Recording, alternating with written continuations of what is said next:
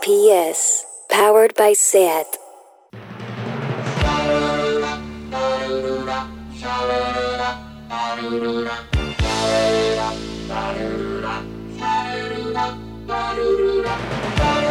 Marea Nocturna con Desire de Fez, Jordi Sánchez Navarro, Xavi Sánchez Pons y Ángel Sala.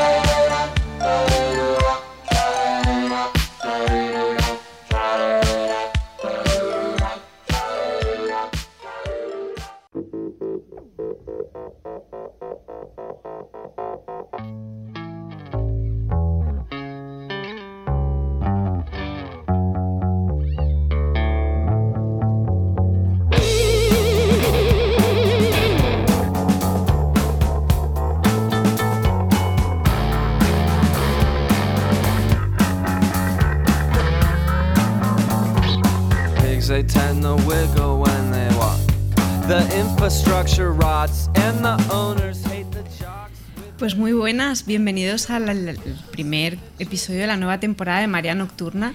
Me hace muchísima ilusión tener aquí a mis compañeros a mi lado, no tener que volver a hacer estas grabaciones por Zoom y estas cosas. Lo primero que voy a hacer es dar la bienvenida a Xavi. ¿qué tal Hola, estás? buenas tardes. ¿Qué tal Ángel? Hola, buenas tardes, ¿qué tal? Jordi. Muy bien, ¿qué tal? Qué bien, pues yo encantada, porque aparte creo que no podíamos empezar la temporada con un tema que nos apeteciera más, ¿no? Que yo creo que siempre decimos eso, pero es que es verdad, siempre nos apetecen mucho los temas de los que, de los que hablamos. Y en este caso eh, nos apetecía dedicarle un poco un marea a David Cronenberg. Eh, teníamos un poco una excusa, pero yo creo que, que es como cuando, lo que pasó cuando hicimos el de Lynch, que cualquier momento es bueno, ¿no? Pero sí que es verdad que ahora se ha estrenado la- esta edición en. Bueno, eh, Se va a la- estrenar. se va a estrenar en Francia, ¿no? Se Aquí estrenó en. Sitges. Sí, yo la vi en Sitges, esta Es verdad, el en pasado. 4K, la vi en Sitges. ¿De qué película? ¿De Crash? De- exacto. No, no, pero aparte, aquí se estrena también en Sí, salas. sí. Ah, pensaba no, que- es- tiene distribuidor y me figuro que se estrenará en Blu-ray. Como ahora todo lo hacen algún pase a todo, porque como no hay casi películas para estrenar, van muy bien. Bueno, es que poner Hace- clásicos. Si hay salas, se estrenará, Y hace pocos va. días el, el artwork de la edición de Criterion petó, petó. Film Twitter, ¿no? Y también la saca Arrow en, Sí, sí. es- en En Ultra todo el mundo, 4. en o todo el sea, mundo realmente ahora mismo, bueno, que Crash es una de las, sus mejores películas, pues va a volver a... Y también hay una edición francesa chulísima, así Sí, como sí, con sí, un sí, sí, cof- sí. Y todo Pero es bueno, la versión en Desi, 4K. pero todo. Es la explica- de 4K. Pero explica por qué el programa de el primer programa de la temporada de la nueva temporada es Cronenberg, porque has elegido tú el tema tal como prometiste Es en más, el error cósmico. es más, tú lo ha dijiste, impuesto, yo, lo ha yo impuesto". elegiré el tema y tú un día nos escribiste y nos dijiste, mira, de Cronenberg y claro que sí, Lo que estamos es verdad encantados. es que yo esperaba que hubiera un poco así como de conflicto y que me dijeran que no y tal, pero. Pero si no, nos deja, si no nos deja, nos impone todos los pero, que- temas. pero sí, pero es que Cronenberg es uno de los nuestros.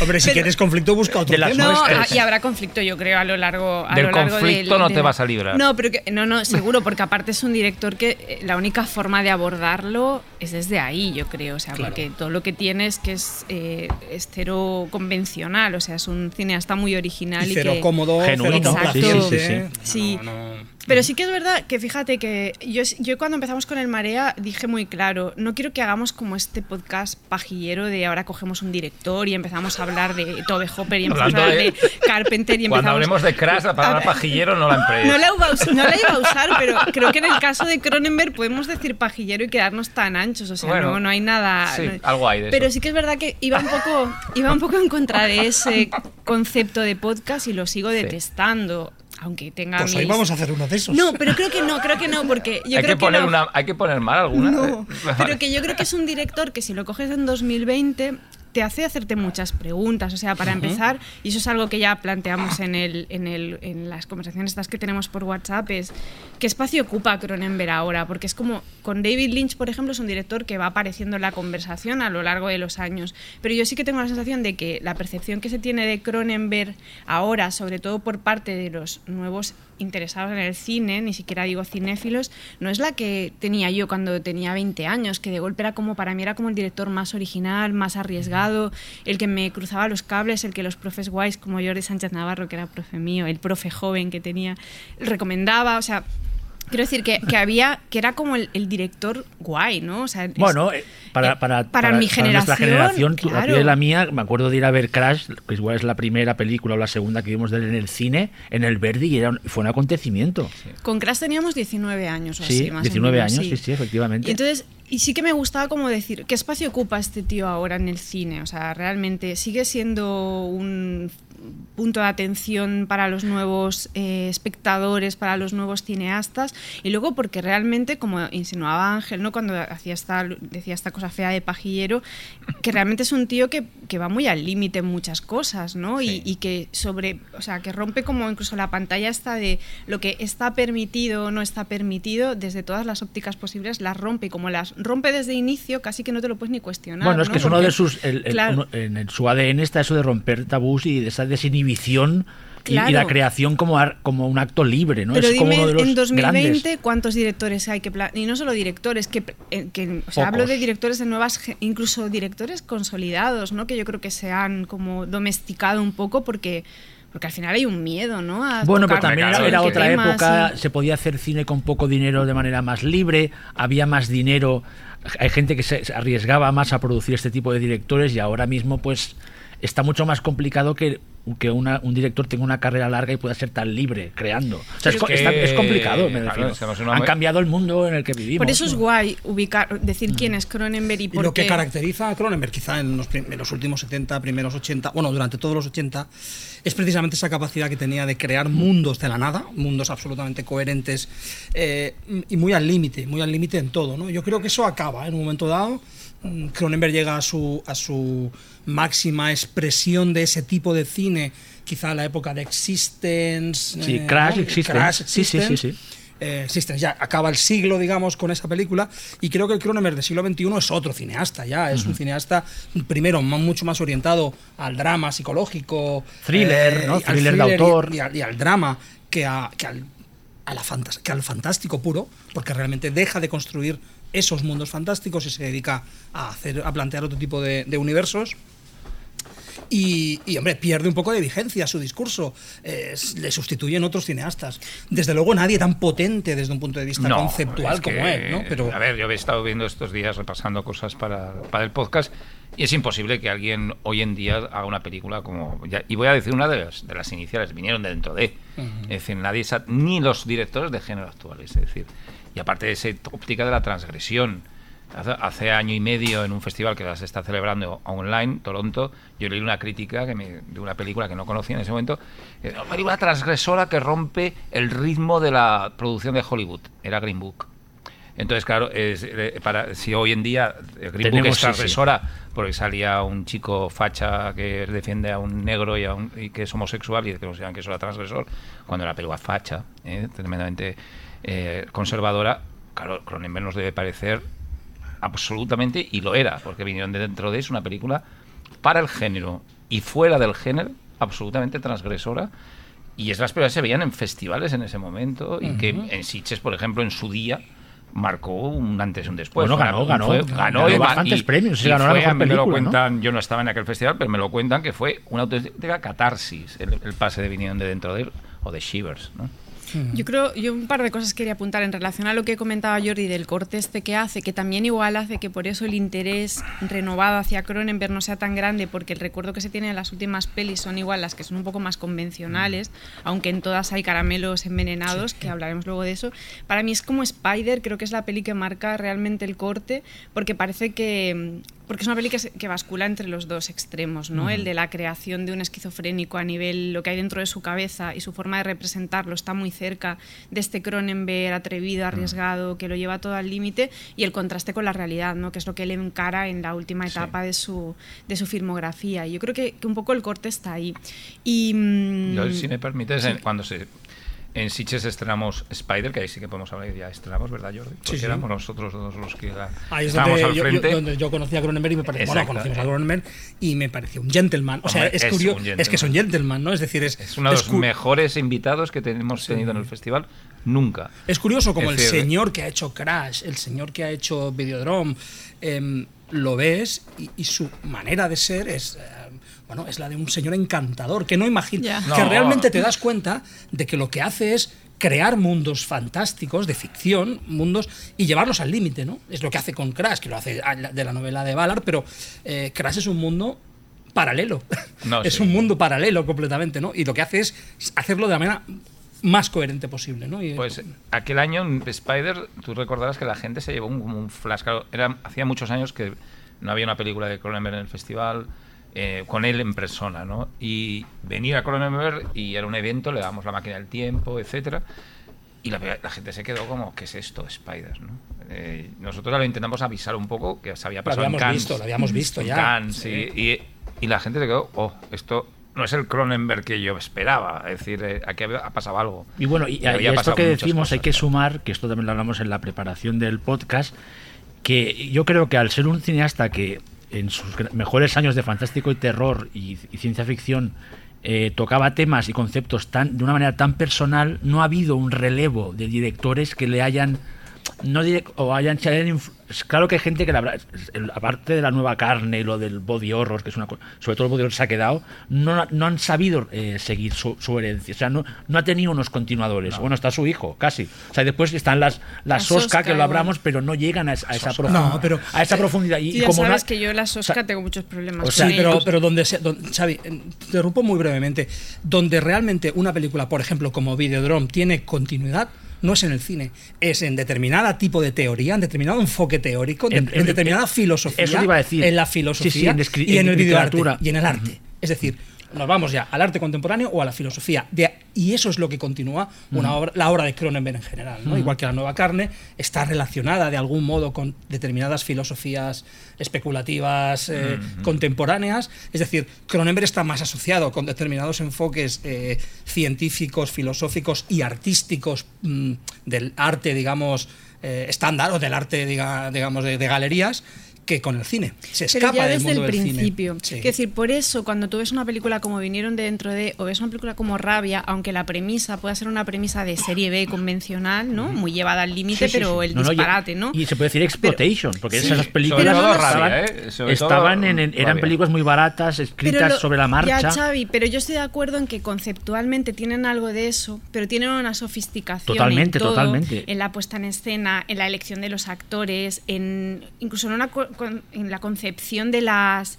de las imágenes, en todo, que ves que ya es otra cosa Bueno, la distinta la y que tiene que ver con lo que sí, dice sí. Jordi, ¿no? Que ya hay, hay alguien que está pensando las imágenes, o sea, no Bueno, es solamente que es lo te que está soltando el hasta las dos primeras peliculitas pequeñas Claro. de él en, en- que vino a, en present- estéreo. vino a presentar también ese año, En- fue sí, que fueron Crimes of the Future. Es decir, son películas que tienen una planificación eh, utilizando esa arquitectura solitaria canadiense Sí, claro. de lugares, Sí, sí. o no lugares, más bien, en, en- en- en medio de ningún sitio, que cómo retrata, cómo capta es la soledad de esos lugares, la frialdad. Y, ya, y ahí está todo el brainstorming de, de conceptos, Sí, de ideas de, todas, ciencia de ficción y de todas. terror. De- y que- de toda su carrera, De ¿eh? toda su carrera. O sea, esos dos cortos son, Bueno, me- son, son seminales hora, realmente. sí. No están, bueno, son son Mi- mediometrajes. Mira, son mediometrajes. acaba con una anécdota muy, muy, muy breve, pero yo creo que significativa, o, o muy, muy pequeñita si queréis, pero significativa.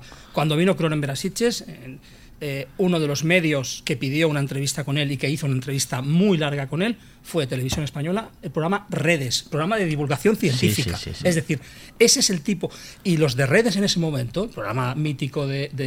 Punset, eh, fueron visionarios, sabían que Cronenberg estaba más en ese mundo, en el mundo de la ciencia y de la tecnología y del arte, es- esa, esa- ese triángulo, que en el mundo convencional del cine. Es decir, tenía más sentido probablemente una, una entrevista a Cronenberg en redes que en días de cine, aunque desde luego en días de cine también lo tenía, ¿no? Pero, pero que veamos que yo creo que esa anécdota marca un poco qué ha pasado con Cronenberg mm, en el siglo XXI, ¿no?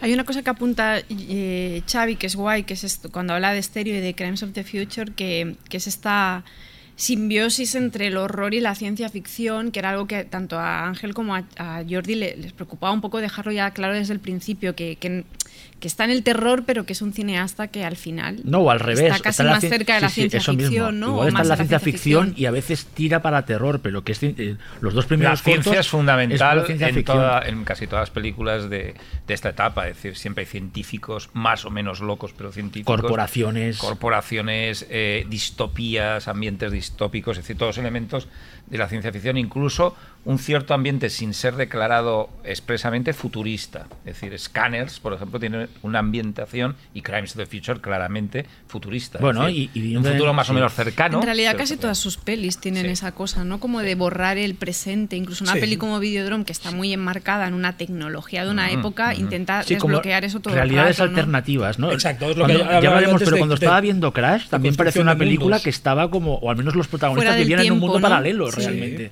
O sea, te da esa sensación de irrealidad en- Eso fantástica, es esencial en realmente. Cronenberg, incluso aunque sea claramente eh, identificable, eh, pues eh, Montreal en las primeras películas o Toronto, es decir, es claramente identificable. Incluso te encuentras que, que- que el personaje coge un autobús de Toronto. Es igual, ese Toronto es un Toronto alternativo o paralelo. Bueno, Bueno, es que o- eso, o- o- fíjate que es muy interesante lo que dices porque el otro día viendo Cosmópolis, que es una película muy curiosa de A mí su me encanta, me gusta mucho. decirlos.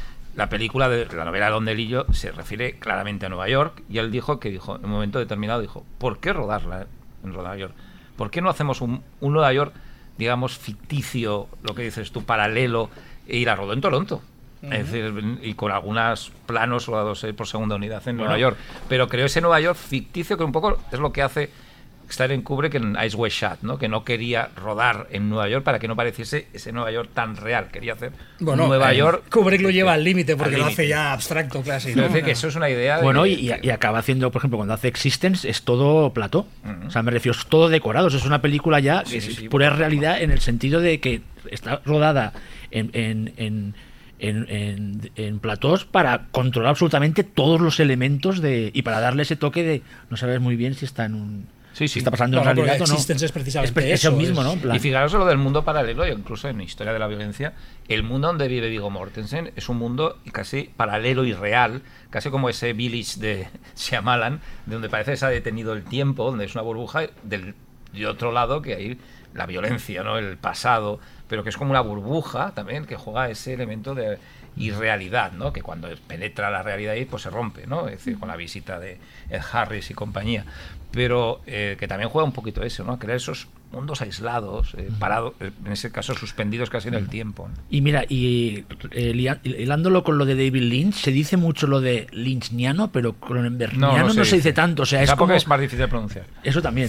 Pero yo, yo lo he hecho de aquella ¿no? manera, pero para que veas, como- eh, yo diría que es como una especie de, de isla increíble, no isla solitaria por ahí, pero una isla, en, Mm. un islote en la historia del cine eh, fantástico reciente que es vive él, solo, o sea, es autosuficiente, Bueno, o sea, no creo- necesita tampoco que, ni que lo imiten, ni, ni que, le, con- que lo continúen, sino eh, su obra va a estar siempre ahí, como dice Jordi, ya está a, ni- a nivel filos está influenciando ci- ciencia, filosofía, filosofía de la ciencia, o sea, cosas ya metafísicas, o sea, es otro otro nivel. Yo creo que sí, literatura. que sí que es influyente, sobre todo por lo que es el trabajo del cuerpo, ¿no? Y el body horror. Yo creo que toda la gente que ha venido después, o gran parte de la gente que ha venido después, que ha intentado tocar eso a nivel estilístico, ha heredado mucho de Cronenberg. Pero sí que es verdad que todo el concepto que hay detrás de Cronenberg no es tan fácil encontrarlo en cosas que han venido después. De hecho, Rabia, la versión de la Sosca, sí que es una explotación para mí. O sea, para mí Sí, esta bueno, es un que a mí me parece tal, divertida, pero- sí, me parece Sí, simpática, pero no sí. tiene ninguna No, carga de de profundidad. zombies, eh, Sí. Pero divertida, pero... Pero sí que creo que el hijo lo hace bien. O sea, a mí me parece que la.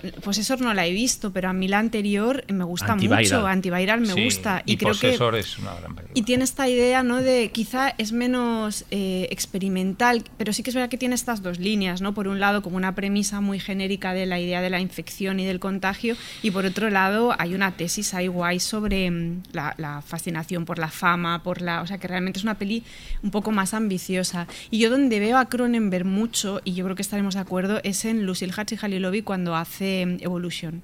Yo creo que toda esta parte final del experimento, con lo, incluso el diseño de las chicas, ¿no? Esta especie de agujeros que tienen Sí, y esas cosas. sí. Yo creo que hay algo Y yo ahí fíjate, no pega también te gusta mucho a ti y a mí también. High Life. También total. Mira, sí. ahí veo algo. Es que High Life es muy. Evolution también. Sí. o sea, son dos pelis muy Sí, hermanas. dos ¿no? películas, curiosamente, de dos mujeres. Sí, Y, probablemente de, son- y de que juegan en un país donde Cronenberg siempre ha sido muy apreciado, que es en Francia, ¿no? Es decir, que. más, más pasadas ya por un, por un tamiz de un cine más autoral. ¿no? Más arty Más igual, arty, ¿no? más arty, Mm. porque Evolution tiene toda una primera parte, o no, toda la película es muy Sí. arty, muy Sí. voluntariamente arty, ¿no? Pero con esas premisas como muy del fantástico muy arriesgadas que son muy Cronenberg. Sí. De hecho, al final, nosotros, los que nos mola el fantástico, tenemos como esta tendencia a encontrar, y el terror, a encontrar autores en todas partes y a veces no los hay. A veces son pelis muy bien ejecutadas, pero no hay realmente una voz tan definida detrás. Lo que pasa es que nos empeñamos como, que parece que es una forma de darle peso a las pelis. En el caso de Cronenberg creo que es esa mezcla perfecta, ¿no? De un director que puedes enmarcar dentro del género puro, porque sus pelis son de género puro, pero al mismo tiempo con toda una carga eh, autoral brutal, ¿no? Que Bueno, es- eso lo demuestra desde el principio, porque fijaros que entonces ese cine, además se nota mucho en un cine de los 70, que cuando el que está detrás rompe la barrera de la, de la exploitation, muchas películas de los 70 eran, como hemos dicho, eh, por ejemplo, yo viendo Rabia el otro día, otra vez me di cuenta que exploitation esta película, con una actriz porno, Exacto. eh, con, un, con todas las eh, eh, cosas que salen de la, de la Noche de los Muertos Vivientes o de The Crazies, claramente, pero cómo lo cambia la mirada de- del director, que pasaba un poco con Abel Ferrara o Dri- Driller Killer, ¿no? que es una película que es una exploitation de, de terror de 70, de loco, pero como Ferrara la cambia hacia, hacia otro lado, ¿no? No- y, y la diferencia de otras películas se pueden estar muy bien, pero que se quedan como muy buenas películas exploitation.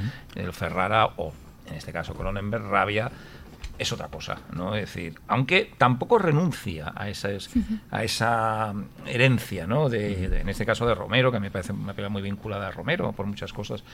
Y la deja ahí, pero él va Y Beyond de dentro de también, claro. O sea, Beyond de dentro de cuando eh, la he revisado para, para el programa. Y como Ángel pensaba que la tenía más olvidada y te acuerdas de todo. O sea, tú, o sea si tuviéramos ahí una fórmula exploitation, él pone todo, Todo. lo que hay que poner en esa época para epatar y provocar y hacer que la gente hable de ella cuando van al cine y el boca a oreja. O sea, lo pone todo. Pero a la vez está alejadísimo de- del exploitation. Pero cuando a él le, le preguntan sobre esa época, él reconoce que hacía este tipo de cine de terror. O sea, él, no- él no, se, no se da aires en esa. O sea, él, él reconoce lo que hacía. Pero claro, ya tenía una visión tan clara de, de las cosas que, que- que le gustaba hacer.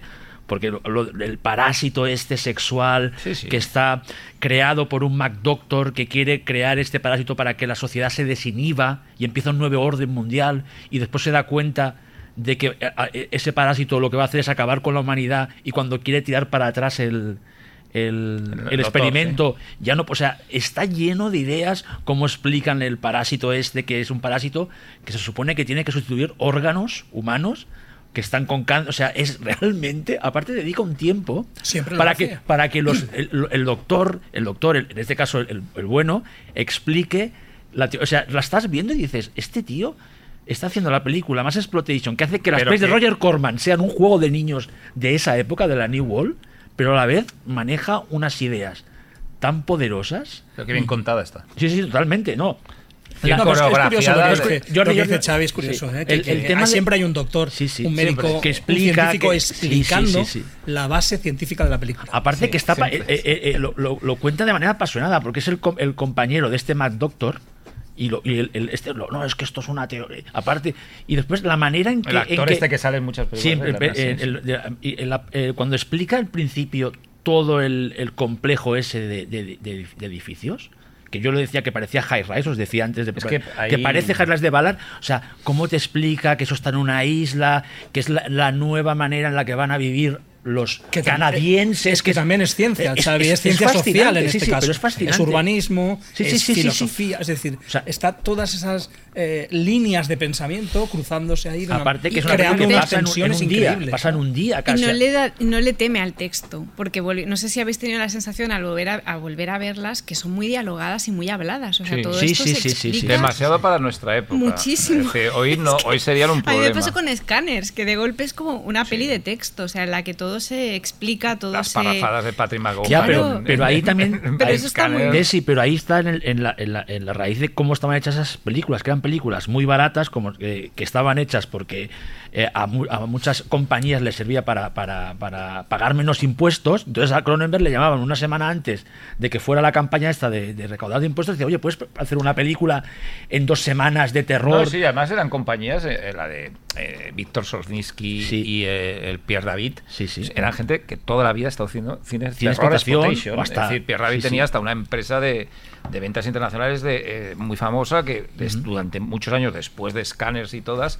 aparte de vender los derechos Y- de escáner y forrarse con el tiempo, pero hacían películas de terror mm, baratitas. Lo que pasa es que él cuando hace los dos mediometrajes estos, que yo creo que los hace en la uni, ¿no? Lo Stereo y Crimes of the Future están hechos en la universidad, yo creo, ¿no? O son bueno, como son de, muy de- de- experimentales, sí. Pero ahí ya se le ven como las pretensiones, o sea que, Sí, que no es totalmente, un tío que llega al género y luego descubra que quiere contar algo más, Pero- o sea, es un pero listo tiene- de inicio sí, pero y tiene- pero- perfecto. Sí, pero el tercer largo que hace es una de- un largo de carreras de coches. ¿eh? Sí, Esa, esa no la he visto yo, fíjate, esta la tengo ahí Fast Company. pendiente. Fast Company, sí. sí, es, es una. Es como frenos coches lo- frenos rotos, coches locos. John Saxon. Pero, pero- Sí, pero, con, serio. pero con conspiraciones empresariales y Sí, tal, ¿eh? O sea, sí, sí. esto no se le olvida, ¿eh? Es curiosísima. Yo esa, esa la quiero ver, he visto que está en Filming, la voy a intentar recuperar, pero no tiene nada como de su esencia. o sí, No, o pasa Bueno, que, es que le gustan mucho los coches claro, a él, ¿no? O sea, y es es un elemento que, que juega con el tema de, de, claro, después de Crash, también de la fascinación que tiene por los coches y que demuestra perfectamente. Luego en cuando Crash. hace Crash. Hay An- un fetichismo absoluto de, la máquina ¿eh? en esa película, de los Sí. coches. Además, de si la velocidad. Es, es que es una película dedicada a la velocidad, Claro, a carreras de velocidad. ¿no? Y en sus películas hay muchas escenas de coches. Te lo cuentas, en Rabia hay un accidente de coche, hay escenas de coches, en, en, en de Bueno, de Entre moto, ellos salen van en moto, ¿no? Van en moto- moto y camión, pero sí. hay una es- un, Sí. un accidente. En Vinieron dentro de. Hay unas escenas en el, en el aparcamiento con coches y choques de coches. Sí, sí. Es decir, que siempre está el tema de los coches ahí, ahí, ¿eh? en todas las películas de Cronenberg. Y él lo ha dicho, él quería hacer una biografía de Ferrari, por ejemplo. Es decir, la famosa biografía de Ferrari que nadie hace.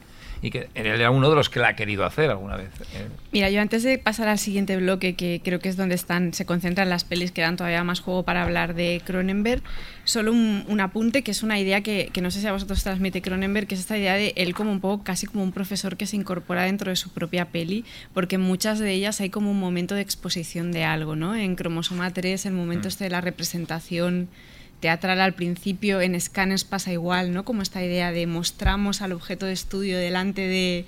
Casi como que sus pelis están planteadas como una especie de lección al espectador, no sé, siempre tengo esa sensación cuando... O incluso en los speeches de, de Jeremy Irons en, en Inseparables, ¿no? Siempre hay algo como de... Está aquí el doctor, está aquí el maestro que os va a explicar, os voy a explicar la el concepto, movida que, sí, y luego ya no... no- que ahora, que ahora Sí, sí, viene. son- Y de esta primera, solo un poco por saber vuestras preferencias de cara a los siguientes bloques, os quedáis con vinieron de dentro de o con rabia, porque al final los mediometrajes yo son vinieron un de poco una dentro de. curiosidad, ¿no? Yo también, mira. Y los cortos me encantan, sobre todo estéreo me alucina. Aunque me, la me- rabia hay cosas que me gustan mucho, como lo de el detalle que el apéndice sexual, casi eh, medio sexual, medio algo que. Y, y me gusta mucho Marilyn Chambers, eh, tengo que reconocer, que era mi, fa- mi porno star favorita. Eh, más allá de la puerta verde es mi porno favorito, lo tengo que decir. A mí esta idea, como eh, eso da para pensar un poco también directores que, que recurren a actrices que vienen del porno para sus pelis y que hay un movimiento, es decir, no es, es que me gusta la actriz, es que me gusta como la transición de arrastrarla Mm. hacia otro tipo de cine, que es algo que está en más pelis, ¿no? Yo que sé. en- Bueno, es que el, te- el porno y el terror siempre han estado ahí. Sí, bueno, Sí, de hecho hay muchos sí. directores y Que lo directoras han que han estado claro. haciendo las Pero dos yo cosas a creo la que vez. eso ocurre precisamente en los años 70, finales de Sí, los sí, 70. sí, o- sí. Porque ¿no? es en el territorio del exploit. Sí. que Pasa era- con Chambers, con Tracy Lords, eh, que ha pasado O también. pasa con y- Thriller a Cruel Picture, también habría, había hecho cine erótico Sí, la creo actriz, que ¿no? sí, también creo que O estas sí. películas suecas de, educaci- de educación sexual que realmente... que le encantan a Nicolas Winding Refn, ¿sabes? Menudo No, no, son muy recomendables. Hay un, pack, es, hay un Nicolás. pack en DVD muy recomendable de esas películas. No, no, yo lo... Sí, sí. Yo me quedo con rabia de esa época, eh, precisa- pero ma- sobre todo por, por toda esa parte más, más de underground urbano, ¿no? Las escenas urbanas, por ejemplo, cuando pues, la- la- la- El la- metro no recuerdo exactamente cómo se llama la, la- la- el personaje, ¿no? Pero el personaje de Marilyn Chambers eh, va por las calles, aparece, las, aparece la, la, Tiene una hermana, la sí, sí. calle, los cines, están los cines, es decir, esas escenas dentro de un cine, buscando un una ligue dentro víctima. del cine. Sí, claro, el ligue. Cine porno. Sí. Esa escena va a me haber un encanta, cine sí, porno sí, sí, es y se chulo. liga ya Y un que lenguaje después, por muy cierto, metalenguaje, que Chambers en un cine cierto, porno, ¿no? de- Después, por cierto, cuando ella pasa por un cine hay un cartel de Carrie, ¿no? O sea, Sí, hiciste sí, un sí. pantallazo Sí, tú, un. Está guay. ¿Y Sí, qué me decís del clímax final de Shivers? Que, que es los ladrones, de los ladrones de cuerpos con la piscina cuando él sale del, del bloque de edificios y, y de- por, por el césped vienen Sí, todo, sí. o sea, y después los coches que van a esparcir, ¿no? La, la nueva enfermedad, este parásito sexual, me parece es como que bien funciona, o sea, es- es- Y luego Ese final de- ralentí de la piscina Sí. que se vuelve la novia de él Sí, con una cara eh, escena Con Bárbara me dio mucho miedo Da mucho miedo, igual que da mucho miedo el final de Rabia, cuando Sí. empiezan a recoger esta gente ya que son ahora ya son tan esta gente con traje de, de amenaza química, que van con mascarilla, que The recogen en camiones de basura a cadáveres, ¿no? Es decir, eso ya que eh, ese cine pandémico que se está casi Verla hoy daba un poco de mal rollo. Verla hoy da un poco de mal rollo, pues son películas, es, toda esa primera época, eh, tristes, eh, demoledoras desde un punto de vista emocional, ¿eh? y acaban todas muy mal, es decir, que es muy potente el discurso. A mí me gusta mucho de Rabia la idea está como de la vampira sin dientes, ¿no? Como Sí. la, que toda la gestualidad de los ataques de ellas de vampirismo, incluso No, sale el chorro de sangre, pero no- al principio no sabes cómo se Mm. ha ejecutado ese mordisco, lo que sea, y cuando lo descubres como, madre mía, te cruza los cables. Bueno, y la vampira, la vampira sufriente, ¿no? Es decir, Mm, una, que sufre Y su consciente, condición. claro. Consciente, que hace incluso, se plantea un, un- se plantea un, un- experimento, dice, oye, eh, me he encerrado con este y el novio le dice, sal de ahí, sal de la casa. Es decir, hay un momento en el que eh, ella misma experimenta, ¿no? Para ver eh, el alcance de la, de la infección que está provocando, ¿no? Es decir, bueno, es... Es mm, bastante tremenda en 78 en 80 Sí, sí, bueno, son minutos. pelis muy En cortas, 80 ¿no? minutos. Sí. Pues recomendamos tanto los cortos, no sé si están fáciles de ver. Sí, sí, sí, están editados, están por, en por. Arrow y aquí en España creo que hay una edición de Cromosoma 3 que incluye uno de ellos, de contra contracorriente. Que, o sea, se pueden ver, no, no es difícil verlos. Aparte yo creo que con Cronenberg sí que es guay si te, te pones como a ver Cronenberg de cero o has visto pocas cosas, sí que es de los directores que creo que, que se agradece la cronología Sí. porque hay como decisiones casi, que hay como una narrativa interna. se ve la evolución su- perfectamente. sí. Pues si os parece cambiamos de bloque, David. Estás escuchando Marea Nocturna.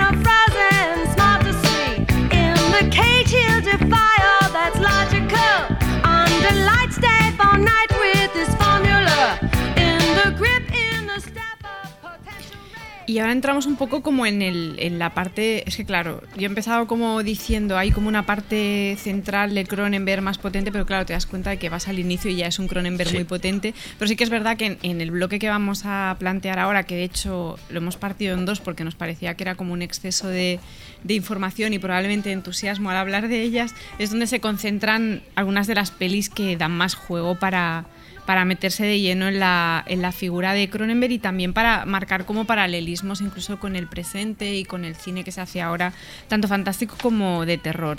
Aquí hay una peli que para mí es como una de mis favoritas, que es Posterior a Tensión en el Circuito, que es la que hablaba Jordi, que hace como un poco de puente entre este cine más B, aunque ya hemos dicho que, que B no es la acepción como entendida como explotación, sino como pelis que hizo con menos dinero y películas más pequeñitas, que para mí es Cromosoma 3, que realmente creo que es como una de las pelis potentes de Cronenberg y que hacía tiempo que no veía y al volverla a ver esta vez realmente me pareció como una obra maestra absoluta en el sentido de, que es perfecta en todos los sentidos. O sea, tiene un concepto clarísimo a nivel de concepción de lo terrorífico es brutal, eh, pero al mismo tiempo tiene como toda una, una lectura de fondo sobre la separación, la maternidad muy jodida, eh, los roles eh, entre padre, madre e hijo cuando se produce una separación traumática, o sea, hay como un, un pozo temático brutal, pero aparte me pareció de, un est- de una estilización brutal, o sea, me parece una peli rodada como que es una delicia, vamos, y que choca mucho porque es brutal como está concebida a nivel formal con la fealdad de, de los personajes, ¿no? Con la fealdad de estos engendritos Y la, que la- punto la que gris- la- aparecen, la- ¿no? la grisura de ciertos Sí. personajes y de ese ambiente chungo y de tiene una familia de cosa- clase media. Y tiene una cosa increíble, que es que en esto estaremos de acuerdo que una de las cosas guays de Cronenberg es que es un máster creando imágenes con un valor icónico brutal. Y a mí la imagen de Nola con los brazos arriba, con la, con la bolsa de, con el niño Bueno, fuera, o o sea, lamiendo, parece al, lo más bonito que- al niño con, que está todo Sí. ensangrentado. Realmente la sigues Sí, viendo ahora sí, esa- y alucinas. Pero claro, es como alucinas. esa imagen para mí, junto con, con el look de Jeremy Irons en Inseparables de rojo, como de cirujano Sí, vestido sí, de rojo, sí. para mí son como dos. O, o todo el instrumental de, de Inseparables, ujú. ginecológico. Y, bueno, el- mil James cosas Wood, más, y James Wood en Videodrome, es decir, es que es un gran surrealista. Sí. Es un Sí, gran sí, surrealista, sí, un gran creador de, de imágenes de imágenes potentes, sí. Eh, si- decir, si haces el ejercicio que antes decías, que antes mencionabas, de ver en orden la filmografía de, de Cronenberg, te encuentras que después de la peli de carreras de coches, con música country rock y tal, o sea, todo lo que tiene que tener una película de coches, si las ves seguidas, de repente empieza una música alucinante de Howard Shore y un monólogo de Oliver Reed con un paciente que es su padre en un teatro, eh, eh, ese psicodrama que hacen con, eh, con- poniendo en práctica las teorías psico, psicosomáticas. Es un poco de- Jodorowsky, la psicomagia, un poco. sí, ese tú te encuentras con eso y dices, Buah, me han cambiado, me han cambiado a Cronenberg. Este es otro tío. Exacto, sí. Eh, eh, a- el salto es así de brutal, ¿no? Por eso que luego, luego la película es una obra maestra, ¿no? Pero, Es brutal, sí. Pero es que el principio es ese. Ya de entrada ya es la primera en la que colabora con Howard Shore.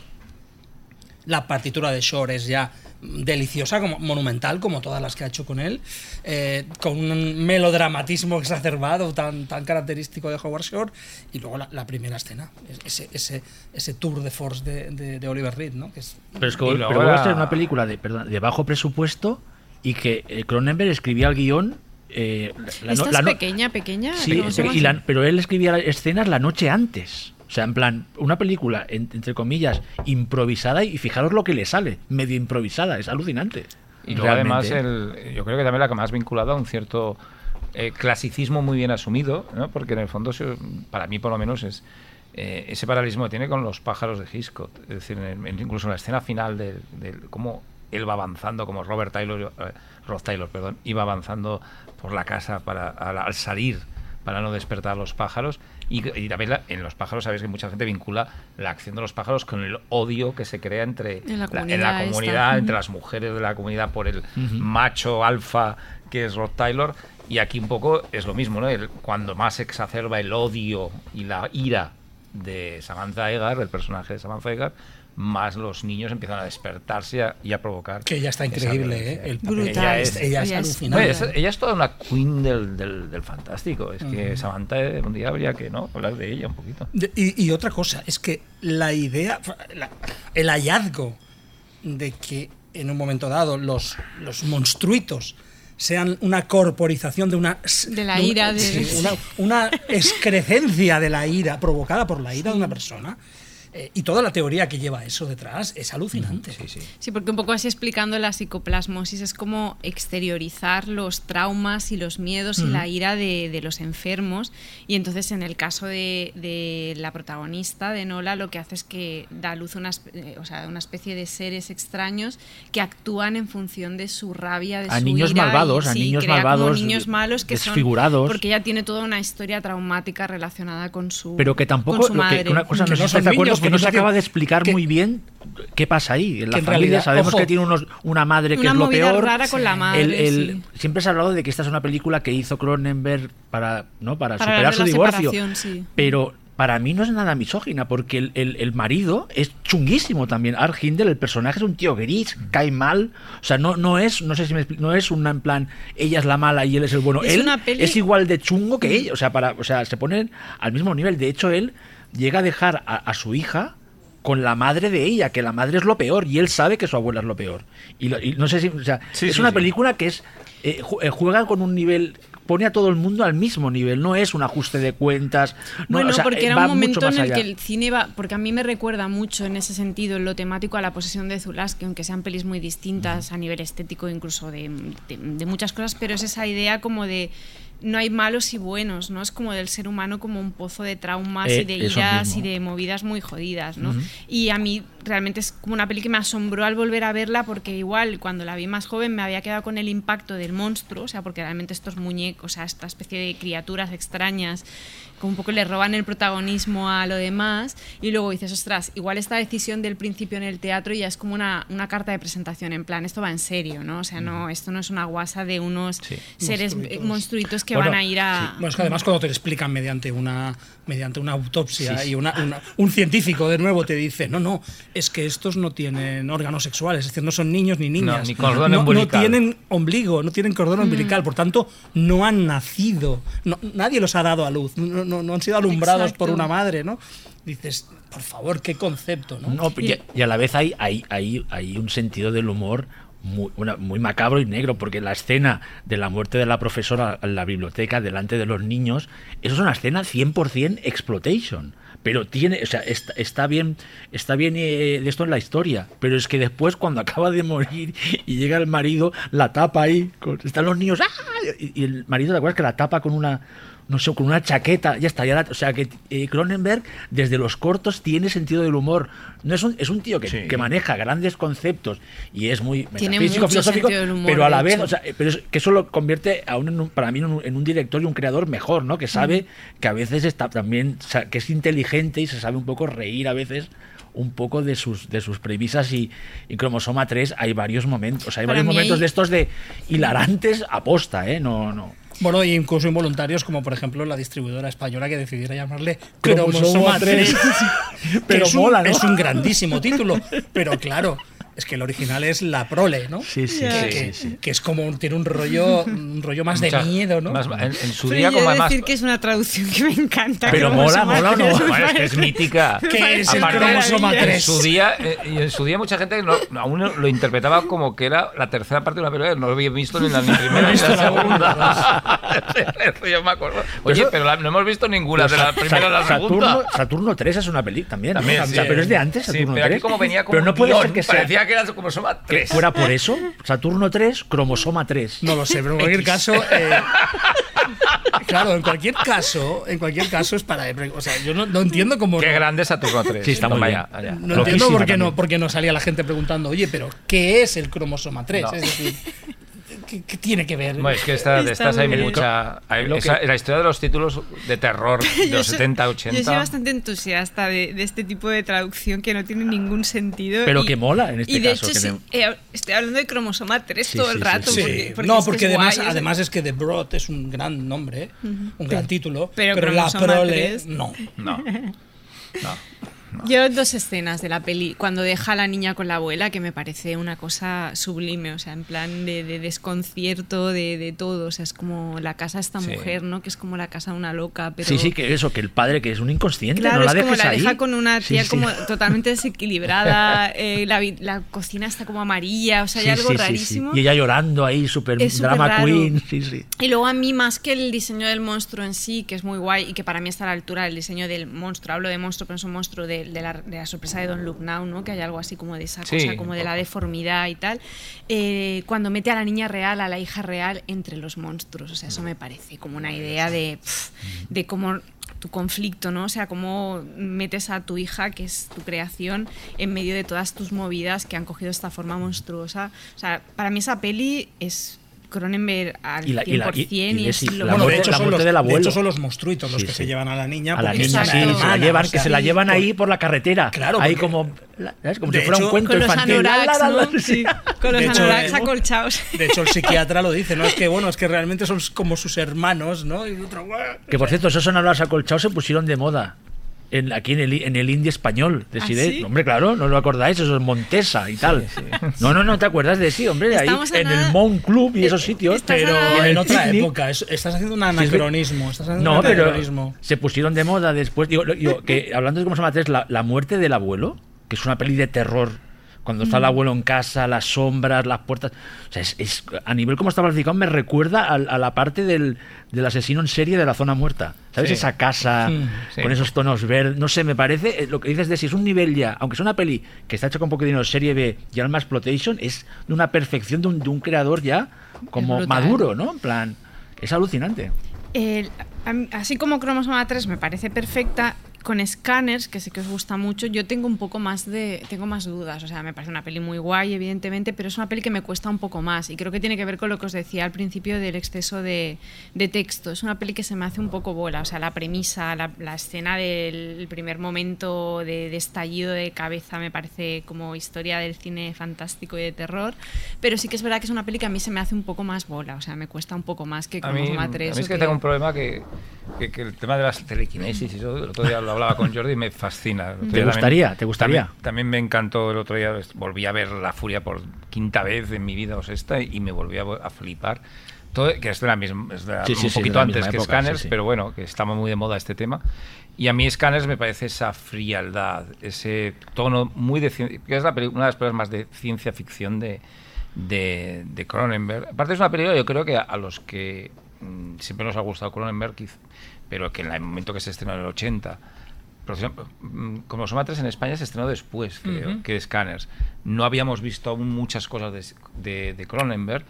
Fue la película que nos descubrió un poco a Cronenberg, en cierta manera. Nos acabó de... Porque luego yo recuerdo que Rabia y vinieron dentro de las vi en VHS después. ¿eh? Pero el Scanners fue la primera película posiblemente que viese en cine de, de Cronenberg. Fue como un descubrimiento Bueno, a través descubrimos a Cronenberg con, un una una explosión, con una explosión de Pero Es que eso además se vio en televisión Sí, antes. señor. Eh, pasó con un poco como la cosa en el telediario del día de la inauguración de Sitges que pusieron la famosa escena de del monstruo saliendo de la tripa del doctor eh, del- en, el- en la mesa del doctor aquella, aquella escena famosa pues eh, con Scanners pasó un poco lo mismo hubo un momento en un programa de que fue revista de cine Ujú. eh, salió la escena aquella de la cabeza explotando porque la televisión entonces era como Twitter, ¿no? Que te contaban las películas. La escena más más Que la- clave te te la la ponían en un programa de, Me acuerdo que pasó con Mad Max, pasó con La Cosa y pasó con, con Scanners. Pero eso hacía que fuéramos a verlas, Claro. Ángel. Entonces yo me quedé y digo, ¿qué es esto? Es decir, yo tengo que ver esto. Y ahí me empezó a mí un poco la... Y, muy- y creo que a más gente la pasión por Cronenberg. Y es eso película que que tengo decía- como en un recuerdo que, que siempre te me engancha desde el icono, ¿no? Como Sí. desde una imagen muy potente. O sea, es que tiene esa capacidad como de convertir eso como es una única escena que ya es historia. O sea, Sí, que es Sí, historia pues de- luego, luego el, el planteamiento que tiene de, de una película radicalmente contemporánea, con esas ur- esa- esa- ese Toronto urbano, la- por los interiores, el, el centro comercial. Es increíble mm, eso. Toda la, la La guerra. primera escena del centro Sí. comercial. No, no es brutal, es que se toda la descubre que guerra, tiene toda la guerra que intuyes entre facciones, es decir, toda La conspiranoia toda la conspiranoia, toda la mitología que Eso, crea, eso, eso. de nuevo, Las corporaciones, Volvemos a la idea de creación de un mundo totalmente alternativo, pero perfectamente coherente en 90 minutos de película. Eh, claro, para mí, Scanners es, es- también es una obra maestra a ese nivel. Es Y, decir, y- es y no- hay una cosa que no sé si os pasa a vosotros, a mí me encanta, que es el tema de la relación que pone entre toda la, la temática y el arte moderno. Es decir, eso a mí eso me fascina, ¿no? Todo el personaje del escultor loco, aquel que se refugiado. Sí. Todo aquello me, me parece fascinante. Además que las escenas a- a- en, la- en la casa del escultor loco, aquellas cabezas enormes, me recordaban a, a, a- a- a- a la película ya Blind Beast. Blind Beast, Sí, sí, eh, del Nishimura. del- del Nishim- eh, que- del Nishimura, no, Masamu- Masamura, Masamura, nos que eran y digo, hostia, esto me parece un- eso ya posterior en los últimos visionados que le he hecho la conexión, oye, aquel mundo de locura a- que y que cuando se va expresa a través del arte, ¿no? Cuando va a la galería que dice, me gusta para el comedor de mi casa y es como me estoy muriendo, o sea, es horroroso, ¿no? Que es como, como la representación del mal ahí. ¿no? Pero es un tema muy, muy clásico en la iconografía, iconografía del género, la relación arte-horror, ¿no? Desde Dorian Gray hasta, las, las- hasta Cliff Barker, que Total. es un tipo que, que, es, que además pinta y pinta cosas horribles. Y aparte Es esa película no- logra algo que es muy complicado, que es que no te dé risa dos personas mirándose a los ojos, haciéndose así, con- poniéndose poderes. No, no, Sí. no, no, que es creíble. O sea, eh, cuando, por ejemplo, a mí me, a mí me hace mucha gracia de Mindsign de Joe Begos, pero da un poco de risa. No, incluso Que- en La Furia da más risa. Sí, en- que en- es una en película ¿verdad? Por- extraordinaria, por- pero pero, porque ver a es- Mir Irving haciendo Sí, sí, "Oh", pero y ojos azules. Sí, sí, sí, pero realmente yo creo que Cronenberg es capaz de que no te entre la risa cuando ves allá a los dos haciendo así como con las Eh, manos ahí. Xavi, Da hasta Digo, miedo, ¿eh? Me estás mirando De así nuevo, fijamente Xavi, con la mano. de, de nuevo, Howard Shore. Howard Shore. Exacto. es la clave. Exacto, la clave. Estoy Sí. totalmente de acuerdo Sí, por- contigo. La Sí, sí. música de Scanner de Howard Shore es acojonante, toda película. Y crea el terror y lima ese posible eh, parodia involuntaria Sí, que sí, sí, podía sí, haber sí. en ciertas escenas. Es espectacular la banda sonora de... de- ¿De si a ti te hace risa o no cuando se miran así y hacen poderes? Tú, tío, Sí, tío, que creo- sí, sí, sí, pero porque a mí me hace risa todo. Ya A mí sabes no, que yo a mí no, encuentro eh, el pero- humor en cualquier Vale, vale. peli, pero sí que creo que Cronenberg tiene, o sea, claramente. A mí hay una idea que sí que quería apuntar porque creo que está mucho en Scanners y que luego se repite a lo largo de la filmografía, y es que tu morbo como espectador te lo está recalcando porque siempre hay un personaje dentro que tiene una mirada todavía más morbosa que la tuya, ¿no? En plan, en Scanners hay gente viendo a, a- a est- a estos tíos, ¿no? Totalmente descompuestos, pero en Crash es gente que disfruta o que tiene un morbo hacia el accidente de coche, o sea, que de alguna forma es como... No te sientas culpable que estos todavía son más Bueno, es morbosos que- que, bueno, tú, de hecho, ¿no? en Crash la gente tiene el morbo de tener accidentes. O sea, Exacto. quiere- No, de tener accidentes mientras follan. Bueno, o sea, sí, que sí, es sí, como- y ya claro. llegaremos a Crash, pero ahora que dices tú, me dejas hacer un pequeño avance. La escena en la que en la que se meten en el accidente de coche y hacen fotos. O sea, yo realmente que la vi ayer para preparar el podcast, decía, pero por favor. Pero a veces es increíblemente, diría que no, no sé si bonito, pero fascinante. plan, Bueno, están ahí es, paseando, sí, sí, paseándose, no, no, el, eh, no, el- el humo. Es que realmente es lo que dices tú, eh, que siempre hay alguien más morboso. O sea, es como. Siempre hay alguien que más está a un morboso que el nivel espectador. que tú, sí, sí. sí. Como que tú te sientes, bueno, no es para tanto que lo esté mirando yo, porque esto es tan peor. Oye, sin ánimo de discutir mucho eh, de sí, pero a mí, eh, a mí Scanners me gusta incluso más que Cromosoma 3. No, yo, A mí me lo parece digo, una obra lo digo para que haya, para que haya un un, poco de, poquito- pero de aparte- igualdad ahí. Una me- cosa también, me vais a poner a ser muy fan, dos nombres. Patrick McGuhan. Es decir, una película con Patrick McGuhan ya me gusta mucho. Y Y, Michael una Ironside. serie. Y Michael Ironside. Sí, sí, no, pero Es decir, Patrick no, se Michael supone que Ironside- es el bueno y, y da- y también da mucha manía. Sí, o sea, pero Ma- Ma- Michael e- esa habitación sale donde los tiene ahí con, es- con esas camas que parecen de, de los marines, pero en cutre, Mm. o sea, es todo el... Otra vez ese rollo de, de esa realidad chunga, gris, durísima, ¿no? Y Michael Ironside, que claro, es que no hay nadie como él poniendo caras de que tengo poderes. el duelo, el duelo final. El duelo final en plan el cuervo de Corman. Eso, sí, sí, pero, pero el nivel, por ejemplo, el nivel de histrionismo, tanto de la, explo- la explosión de la cabeza, es pura carnaza también, otra vez, Roger Corman. O sea, y- Pero el pre-explosión es muy guay. pero, o sea, eh, las sí, sí, caras es como. Pero el, Hay mo- algo el- el- el erótico, duelo ¿no? También final, como- que también, esto no lo hemos hablado aún, pero Cronenberg. No y- contemos y- el final, pero el final- bueno. el, duelo final. El final es maravilloso Es, de la es película. de un- no, es de un histrionismo para mí magistral. O sea, porque es. Y lo, y lo o sea, lo aguanta un rato, porque en el fondo, lo que, lo que, lo, lo que la gente iba a ver al, cine era una película de serie B. Luego ya es Sí, una sí, gran sí. película. Pero te- Cronenberg te- le estaba dando al espectador que iba a las sesiones dobles a los, a, a- a los cines de la calle 42 la carnaza. Y es que la carnaza es maravillosa realmente. Sí. Además, hay Y que yo decir que Scanners es posiblemente el primer gran éxito de taquilla de, de Cronenberg. Sí, ¿eh? es en, ese- en Estados Unidos fue número uno de taquilla contra todo pronóstico, porque era una película canadiense, era muy raro que triunfara en la, en, en el en la taquilla americana en un tiempo que era una- mucha competencia y da- donde ya empezaba a haber blockbusters muy potentes y fue número uno. Y yo tengo que decir una cosa que has apuntado también, el final de la película, pero es que diría todos los finales de Cronenberg. Qué bien acaba este señor las películas. Y las acaba en el momento, no hay un epílogo. No, no Sí, sí, una explicación acaba, extra, sí, sí, eh, sí, sí. Luego hablaremos porque de la es, un mosca. narrador, es un narrador Eh. Muy Los concreto. finales sí. y en Scanner el final es de los mejores, posiblemente de toda su filmografía. Que aquí Y- no hizo falta poner ningún cromosoma 3 porque ya escáneres podemos hablar más de está. esto. No, pero Sí, tenía un subtítulo muy. Es que eh, su títulos- solo pensamiento podía matar. Y que, lo ponías. que también me parece maravilloso. o sea, Por si no lo has entendido. no seré yo quien lo borre, o sea, me parece. Y, y de todos modos, eh, Si lo hubiese estrenado José Frado, hubiese puesto la Furia 2 en su día no, exacto, en su- quiero decir, en su día no, no, no, o no- Carrie 3. Ángel, que en su día no lo pensábamos, pero vistas hoy son las junto con La Furia de Brian De Palma, son las primeras películas de mutantes telépatas y Sí, y demás. No solo de superhéroes. Con lo cual son las primeras películas de superhéroes. super- son exacto. son Sí. películas de los X-Men de la- de- antes, de, antes de que existieran. Pero con. Patrick McGuhan en cambio con Sofía Torna. Que de hecho, eh, esto que decía Ángel, Que Jordi, mola de que la película fue un exitazo de taquilla, que es lo que le permite que le den el cheque en blanco de Videodrome. Que ahora habla- o sea, en plan, Sí. sin, sin el éxito de Scanners, eh, Cronenberg nunca hubiera podido hacer eh, No, con Videodrome Universal. con una, con Con una Universal. Universal, que se creían que iban a, a petarlo y no a nivel a, a nivel No de leyeron taquilla, el ¿eh? guion. que es una obra maestra pero fue un fue a nivel de Fue un de- desastre. fue un desastre en taquilla Bueno, y Xavi, que se ha puesto la camiseta de Blondie, va a empezar a hablar de Videodrome, que es la Videodrome. próxima... Videodrome, yo, yo no, no, yo, Videodrome, quería,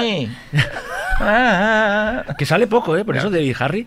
Sale Yo- muy poco, pero yo tiene co- como una de las escúchame, imágenes como vi- más, mira, más mira, cool de la les diré, peli, ¿no? com- Hombre, déjame como Videodrome es el inicio de la, de la nueva Carnes, yo, como tenemos a dos eh, viejos conocidos de viejos, de- pero- pero vamos. del fantástico, la nueva carne, Jordi, Ángel, ¿qué es? ¿Qué, qué es la nueva carne? Cuando la gente habla de nueva carne en los 80, vosotros que ya escribíais, ¿qué, qué, qué pensabais? ¿Qué, ¿Os atrevéis? No, solamente nos atrevíamos a pensar en larga vida la nueva, Nueva carne. O sea, cuando alguien decía nueva carne, decíamos larga vida la nueva cuando, carne. cuando en la cena de Navidad os preguntaban qué es la, La nueva, nueva carne, carne. ¿qué contestabais? ¿Teníais debate sobre la nueva carne? Yo creo que es una cosa que los críticos y la gente del, del cine nos inventamos, porque yo, yo me lo, se lo pregunté a Cronenberg, ¿eh? Y Cronenberg se reía. What is, the new, what is the new flesh? Desde que cuando nosotros editamos el libro De la eh, nueva de la carne. nueva carne, me acuerdo, el, el- cua- me parece que fue una conversación en, en el- en- cuando vino por Historia de la Violencia, porque ha venido muchas veces a Sitges, y, él- y- y él, él- él decía que lo de la nueva carne era muy bonito, pero que era una frase, que, era- que- sacaba, que, que no, no había una... Teo- una escuela tesis de detrás. la nueva No carne, una libreta ¿no? escrita con cosas de la nueva carne. Claro, que no, no, que no, era- que bueno, que la frase es muy bonita. Es verdad que en la, en la mosca también habla mucho de la carne, de, la, de, de la fascinación por la carne. cuando- bueno, sí, que está ahí, Y en evidentemente. el mismo sentido, en ¿eh, Luego, luego hablamos, no, pero, pero es que eh, eh, Videodrome y la, y la mosca están conectadas porque es precisamente la nueva carne, es la unión de carne y electrónica. Es decir, recordemos que la nueva carne nace de las ondas electromagnéticas de la televisión en Videodrome y que es carne manipulada por un ordenador en la mosca. Es decir, eh, ahí es, es yo creo que la... y en- al en final esa- fundida, con- Sí, en, en- el último, esce- en el Sí. último momento. que en esa fundida, época, en esa época a, a Cronenberg lo que le bulle por la cabeza, en la cabeza es precisamente la, la, la New Flesh, es la mezcla de la carne con la materialidad de la electrónica, la materialidad Pero sería de- como una especie de transhumanismo o no? O sea, ¿El hombre se mejora? El, no, no, Esta estoy frase hay que ponerle música. el, el hombre se mejora con la nueva, o sea, el- y la mujer No, con el- la no, nueva carne No, porque, o no se mejora. No, porque es un- yo, yo creo que eh, otras teorías, teorías transhumanistas y demás, lo que hacen es abolir la carne. Es decir, la carne deja de tener sentido, puesto que podemos eh, incorporar nuestras conciencias a, a digitalizar nuestras conciencias, incorporarlas a un, a un ordenador. La nueva carne sería silicio, Vale. sería eh, puro material semiconductor y, y- y codificado digitalmente. ¿no? Eh, aquí el tema es que la nueva carne sigue siendo carne en Cronenberg. Sigue siendo carne Es una fusión, fusionada sí, sí, con sí, cosas, pura y ¿no? dura.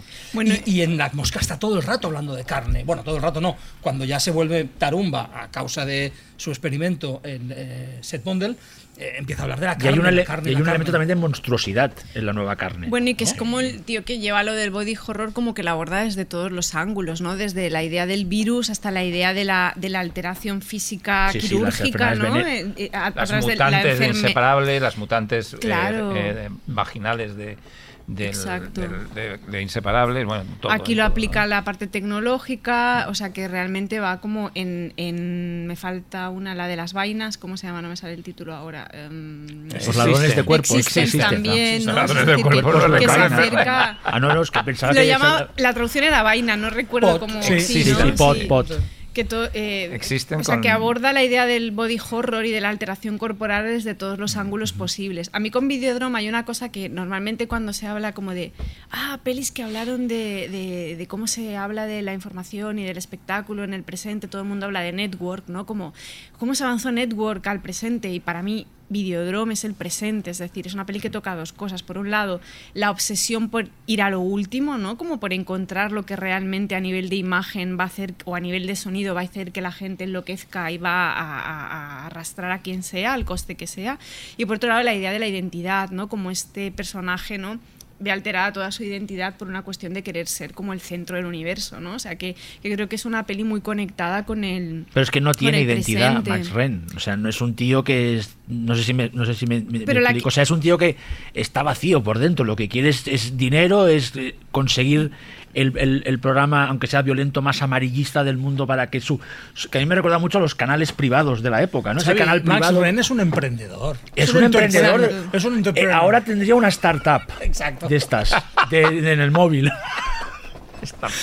Sí, es, bueno, es lo que comentas. de es un tipo que busca. Ahora van a eh, empezar a llamar, a llamar emprendedores al programa y ya verás. que Vamos a ver Videodrome, la película de los emprendedores. A Jordi. No, o sea, que a ver, decía que es un tipo que pero busca- Mosoma 3 la peli de la Norak, esta la peli de, de los emprendedores. O sea, basta Bueno, ya, es- basta ya. Sí, perdona. Perdona, No, que es un tipo que busca precisamente lo último, busca el beneficio, busca eh, estar en, el- en- en la pomada capitalista pura y dura y precisamente por eso es víctima de una conspiración. Exacto. Porque el tejido conspirativo se adapta perfectamente al capitali- a la lógica del capitalismo y, le, y, y lo toma como, como víctima como víctima ideal, ¿no? Por eso cae de, de cuatro patas en, en toda la conspiración. Y eso no es actual, claro. No, sí, pero claro, está es conectado con la. eh, Pero la- es curioso que una película que está tan conectada con video. O sea, él acaba siendo un, un, un- un reproductor de, de- de VHS que le ponen una cinta que es que es, es- está hecha de carne. Luego es, es- se habla de los canales por cable también. En este Sí, caso, sí, sí. te diría que hasta que hasta una especie de, de proto creepypasta por este programa que se llama Videodrome, que a veces sale en tu televisor. O sea, que realmente es, es, fascinante. Bueno, ¿no? es Y que en esa él- época que vosotros erais muy jóvenes o no nacido. yo, yo, yo era joven, muy Bueno, joven. pues, que tenía eh, eh, cinco no, que- años, seis años. Había una obsesión por el cable. Claro. Es decir, el cable era como lo prohibido, casi como lo donde pasaban cosas que en ningún sitio se pasaban, ¿no? Entonces eso está muy bien reflejado Sí, sí, sí. en la película. Era el, el internet de hace unos años, ¿no? el Quizá, cable, decir, las, era- las- las parabólicas, el satélite, Exacto, los era- vídeos comunitarios, todo era Eso es- mismo, eso, ese eso. universo lo capta perfectamente. Exacto, las cadenas locales, El- el- que claro, lo que nosotros no conocíamos eran esas cadenas locales de televisión. O sea, porque el concepto de cadena local, de pequeña cadena local en Toronto, no, no, No. Pero lo bueno es que a pesar de City- eso, no, City no ha envejecido. La, la peli no ha envejecido nada, No. aunque trata ese tema de es las. quizás de las más eh, cool, ¿no? De Sí, sí, Cronenberg, con- o sea, y atemporales, sí, Bueno, es que yo diría que es de las de mejores. todo, de es una cosa claro. Pero es la más cool porque sale de Harris. También. Pero Y luego un- recupera el sexo, que lo había abandonado Mm. un poco en cromosoma, digamos de manera más, Más directa, directa, sí. y en Scanners, que es una pega mucho más, ah, ah, más fría en ese sentido, y lo recupera un poco siguiendo la, la tendencia vinieron dentro de ello de Y rabia y, es que es de lo que muy va a venir después. pre-crash, Y ¿no? La escuchar- idea como de la sí, sí, penetración exacto. de la, de la cinta, no sé qué, o sea, Y todo escuchar el rato esta, hay algo esta idea de sexual, Videodrome, sí. que es la primera vez que sale más claramente en el cine de, de Cronenberg, que es esa gente que quiere buscar hasta eh, Debbie Harry está enganchada al sadomaso, se quema con, lo- con esa, esa escena mítica cuando se quema con, el, con los cigarros.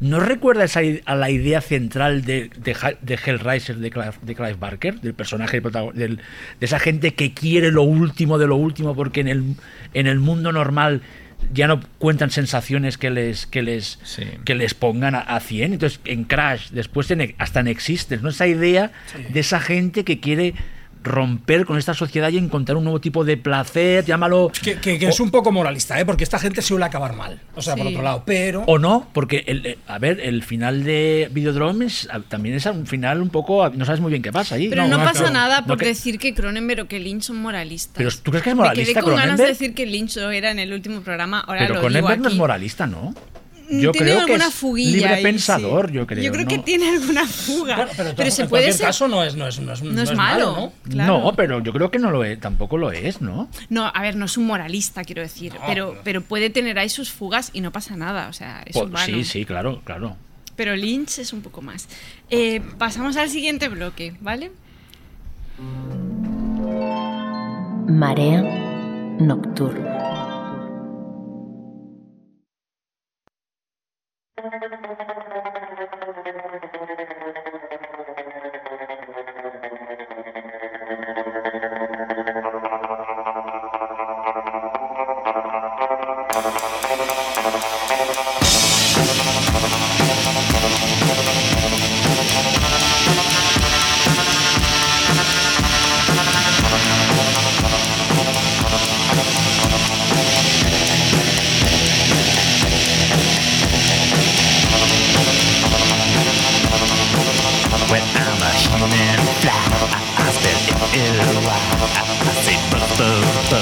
And it's just because I'm a human and I don't know why.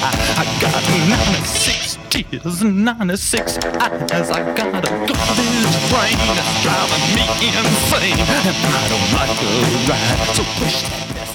side. Y después de Videodrome eh, hace La Zona Muerta. Sí. Que ya hablamos de ella en el, en el programa de Stephen de King, pero que es la película que él tiene que hacer un poco para volver a posicionarse en la industria. Bueno, es lo que hace después del fracaso de Videodrome, que es impresionante, porque la Videodrome era una película bastante carita, ¿eh? Eh, por los efectos sobre todo especiales y todo. Eh, pues bueno, se apunta a la moda Stephen King, que es lo que en ese momento está dando dinero, después de sobre todo del resplandor y de todo aquello. Y hace la zona muerta, cuidado, que está muy bien, ¿eh? Es un encargo, pero como Sí, de esto del es- encargo, ¿no? Del cine de encargo. Sí, pero sí, es Debra, Debra Hill la que lo llama. O sea, lo va, lo va a buscar. Ojalá ¿no? todos los Lo va- castigos Lo va a buscar en plan. claro. eh, para que haga la zona muerta porque ella cree que va a ser que. Ojalá los encargos sean todos Sí, como zona, zona sí. muerta. ¿Y cómo fue comercialmente la película? Muy bien. La zona muerta funciona muy bien en todos sitios. En Estados Unidos muy bien, porque además era el momento Stephen King, que casi todo funcionaba bien. Pero también funciona muy bien, por ejemplo, en España. Es decir, en, en su momento fue una película muy, muy taquillera. Es decir, que era una película que, que, que a la gente le gustaba y era, bueno, muy asequible también para... Y la novela se había vendido como rosquillas, vamos. Ya hablamos de ella, ¿no? Lo- Sí, lo- yo eh, es que una no- película que, que recoge una parte solo de la novela de Stephen King, que quizá lo mejor. Eh, Christopher Walken está brillantísimo, maravilloso. Es decir, es una grandísima película. Pero que sí que está conectada de alguna manera con, con la mosca. Ese proceso, ¿no? De que de un hombre que se transforma en un, en un monstruo. A veces hasta casi un monstruo de la, de la Universal, ¿no? Que ahora hablaremos, supongo, de, de la mosca, que si no me equivoco es la película que hizo después, ¿no? Sí, De- es la que viene justo después y para mí hay una cosa que a mí me fascina de las dos pelis de las que vamos a hablar ahora, que son La Mosca e Inseparables, que fueron dos pelis muy comerciales y era lo que se entendía por cine comercial en ese momento y eso lo he hecho mucho de Ya, menos. o sea, o sea, la- yo- eran las pelis que la gente que iba el domingo al cine a ¿No? ver la peli de estreno iba a ver Ya, La Desi, Mosca pero- e pero Inseparables. escúchame, que no hemos- no hemos hablado Perdona, de- ahora un diván en Túnez, o sea, por Dios. Es que sea, la, la mosca Inse- fue una de las películas más taquilleras del verano del 86 en Estados Unidos, muy poco por detrás de Aliens. Figuraros, es decir, las dos de Pero la es que Fox. Videodrome, que es un fracaso en taquilla, arrasa cuando sale en vídeo. Y, sí. es, y es cuando eh, encima Universal empieza a recuperar dividendos y se convierte en una peli de culto. Pero es que a lo que decías tú de la película de los domingos, yo la, la mosca inseparables las veo en casa en vídeo, con mi familia. O sea, en esa época, no, no, la mosca fue un hit tan grande que, Que mi no madre la- y mi padre la alquilaron en el videoclub y yo con 11 o 12 años Eso me contó a mí Noel, vimos la mi amigo mosca. Noel igual, sí sí que, que- recuerdo la escena en la, en la que están los dos eh, eh, follando perdonad que lo diga así y él le dice no te vas ella le dice no te vas a correr nunca creo que estaba con mis padres y pensaba qué peli me habéis traído qué es esto ¿sabes? cuando te ponía plan, esos la- son las películas inseparables también en el videoclub eran eran hits Bueno, luego vomita. eh, Sí, sí, eh, aquello, bueno, no, mi recuerdo es verla con mis padres en el, pues sería 87, o sea, cuando salió en, en el vídeo, ¿no? Porque era, la mosca era, vamos, o sea, Que con la mosca pasa una cosa y es que te quedas como con la parte más del Mad Doctor, ¿no? Porque él al final se aplica su propio experimento, ¿no? En las cabinas estas de teletransporte, ¿no? Que, que de golpe se fusiona con la mosca y empieza como su de, de- pero me transformación en monstruo. Me parece muy guay la idea esta de que los primeros síntomas sean como una potencia sexual irresistible. ¿no? Como que de golpe es como que tiene una especie de, de revive, ¿no? Como, como alguien que, que es como una existencia un poco apática y tal y se convierte como en un en un fucker. En un superhéroe, en un superhéroe, ¿no? Y de golpe tiene eh, todo el proceso de degradación. Te quedas con esa idea, te quedas con la representación visual de la peli porque realmente la fusión en mosca es muy gráfica y es muy viscosa y es muy impresionante. Y te quedas con esta idea más fantástica y al final para mí es una peli preciosa, o sea, me parece una peli y tristísima como historia sobre de amor es, es la increíble. historia de amor y luego esta cosa como del no reconocerse, ¿no? Como de, de golpe te pasa algo que puede ser la vejez, puede ser la vida, que te ha pasado algo y no te reconoces y no te identificas y hay algo muy bonito sobre el paso del tiempo, sobre el envejecimiento, sobre el cambio físico, que a mí es una peli que me emociona. Lo pasa, el final con, con no me sale el nombre de la actriz, que es Gina maravillosa, Davis. Gina Gina Davis, Davis. ¿no? La tristeza, ¿no? Del o sea, creo que es una peli que, que tiene un equilibrio brutal entre lo grotesco, porque realmente cuando la es, claro. transformación Esa es final la palabra. es que ahí se convierte ahí en otra vez el sentido del humor. El humor, exacto. El, el- el- el histo- el Es que Museo de Historia Natural de eso se hizo famoso, lo, ¿no? El lo que chiste hace, aquel. lo que hace Jeff Goldblum es increíble, increíble, es decir, es Él es algo como él mismo, como él mismo eh, eh, esa resignación, incluso con cierto humor, ¿no? Cuando empieza, ve que se le caen los dientes y dice, Exacto. bueno, se toca con la lengua en los dientes y dice, bueno, pues es que ahora soy así, ¿no? Es decir, Es que realmente él es consciente de una cosa que en un momento lo dice, además, de que no es una degradación, sino una transformación. Es como una, un, cap- un, un- un insecto que se está rodeando en su capullo y va a salir convertido, que realmente al final rompe el capullo. En cierta manera sale aquella criatura extraña del final, ¿no? que es una especie de insecto, pero evolucionado con con digamos ademanes de humanoide, ¿no? Porque a ADN dos humano, sí, es una patas y a nivel totalmente Bueno, es decir, molecular. él es consciente de que, bueno, que- y que hay un momento incluso dice que hoy me encuentro mucho mejor porque ve que no es una degradación, sino que es un paso hacia otro estadio, ¿no? Y eso es muy interesante en, en Bueno, y lo que hablamos es esa cualidad de, de- de película casi de, de monstruo de la Universal, ¿no? Esa transformación, es, ese- esa tragedia, esa historia trágica De amor. un tío que tampoco es... mm, Como al, principio- al anodino, principio te lo venden como tampoco te lo venden como sea un tío cuando conoce Bueno, a tipo Davis en la fiesta claro. Pero es como eh, con impa- incapacidad, con, con pocas Sí. habilidades sociales. de hecho, ¿no? y de hecho es un tío que poco autista. Sí. que cuando, cono- cuando conoce a alguien que de verdad vale la pena se transforma en un, en un monstruo y después no sé qué pensáis que esto también se podía ver como el, el- proceso adverso de la típica película de superhéroes, ¿no? A Spiderman le pica una araña y se convierte en un superhéroe, pero aquí, en este caso, él se mete en, en la- en- este en este, en esta aparato funde que tiene con la y se funde con una mosca y en vez de convertirse en un superhéroe se convierte en un monstruo realmente, o sea, podía ser el, ¿no? El villano. el villano perfectamente y Hay que- un momento precioso que es el del rescate para mí de, de que de cuando está ella a punto de abortar, que me parece que ahí retoma esa esencia del cine de monstruos de que decías y de la Universal. Como ¿no? romántico, ¿no? Romántico. El en fantasma momento de la ópera, decías tú. Tú decías el fantasma de la rompe ópera. Un momento, Ángel. además hay un guiño al principio tocando el piano, si os fijáis, y él me parece que hace un, un guiño muy leve al fantasma de la ópera. Hace un momento, hace, eh, hace- ah, como, hace un- como un gesto, al momento en el que se quita el- la máscara del el fantasma de la ópera, de la muda, ¿eh? la de Rupert Julian. En el, es decir, que hay como ese punto y luego lo bien que aborda Cronenberg el remake. Sí, Porque sí, la película es un sí, remake, una nueva versión de una novelita de, de, de- de estas que, bueno, que hay muchas, pero que se fue, fue llevada por Kurt Newman en una película mítica de los años 50. Que es muy Price, divertida, que es muy buenísima. disfrutable aún, sí, y sí. cómo, con qué respeto, porque hay un respeto y, con, y una cierta adoración hacia el clásico de los 50, y cómo en aquella época los remakes se hacían como pasó con la cosa. Con La Cosa, es el con caso una, más. Con una brillantez, enriqueciendo el concepto y poniéndolo al día, ¿no? También que, que hoy en día vemos que eso pasa pocas veces, ¿no? Y una cosa que no hemos hablado aún es como eh, cómo Cronenberg hace ese uso de los efectos especiales de maquillaje, que aún no hemos hablado de ello, a- que están eh, plenamente insertados en la historia, ¿no? Con Chris Wallace, con Rick Baker, eh, si no me equivoco es Joe Blasco en las primeras películas, o sea, eh, utiliza el- en la época que eran los efectos top, que eran los efectos de maquillaje, para que sus, sus historias sean mejores, no Sí. por simplemente patar sino porque necesita ese efecto especial y, y genios como Rick Baker en Videodrome y Chris Wallace en, en La Mosca para contar la historia que él tiene en la cabeza, ¿no? Que me parece que, bueno, es como Carpenter en la época, esos directores que sabían que, ah, que se podía, podía ser un arma narrativa, ¿no? El, el- el efecto especial. Y lo de a mí me Howard gusta, Shore. sí, Howard Shore otra vez, de nuevo. Y a mí lo que me gusta mucho de la mosca también, que pocas veces se cita, es, es la parte de ciencia ficción. Es decir, eh, todos esos momentos en los que eh, si recordáis, hay, hay un momento muy, muy chulo en el que eh, él descubre que las cosas no salen bien porque la porque la, la máquina no entiende la carne, ¿no? Y él lo dice, además, dice, es que el ordenador está decodificando y descodificando la carne de una manera mm, no es correcta. Entonces empieza a teclear él y encuentra el código, es decir, necesita la intervención humana para... eh, Para funcionar, Para sí. funcionar el ordenador. Pero al mismo tiempo esa superdición. Porque cuando empieza a funcionar bien y el primer mm, babuino este lo hace bien, el primer monete lo sale bien, entonces es cuando él se mete. Y desgraciadamente se funde con la mosca, ¿no? Pero ha tenido que ser antes él el que arregle el código porque la, la, la- la máquina no está interpretando bien eh, eh, la carne, ¿no? Y, y lo dice varias veces, ¿no?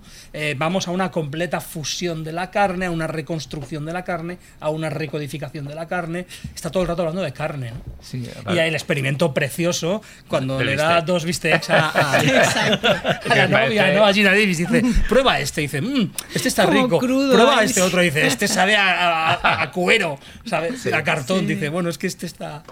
Aparte es una peli con un mono y para mí las pelis con un mono ya Y lo bien que está el babuino más. eh, es maravilloso. El primero Que además- pobrecillo queda hecho, hecho puré. Pero el segundo está ahí con. con- y, y el momento que, y que intenta coger la mosca. Evidentemente que es un detalle también de humor. Es decir, si se la hubiese llegado a comer, porque la intenta coger, eh, no hubiese pasado lo que hubiese pasado, ¿no? Es decir, que es curioso que ese sentido de humor que tiene también ahí puesto un momentito, Exacto. que es muy, muy, muy divertido, ¿no? Y ahora me encuentro ante uno de esos momentos en los que Xavi ya me ha tocado la escaleta sin que me No, diera no. cuenta.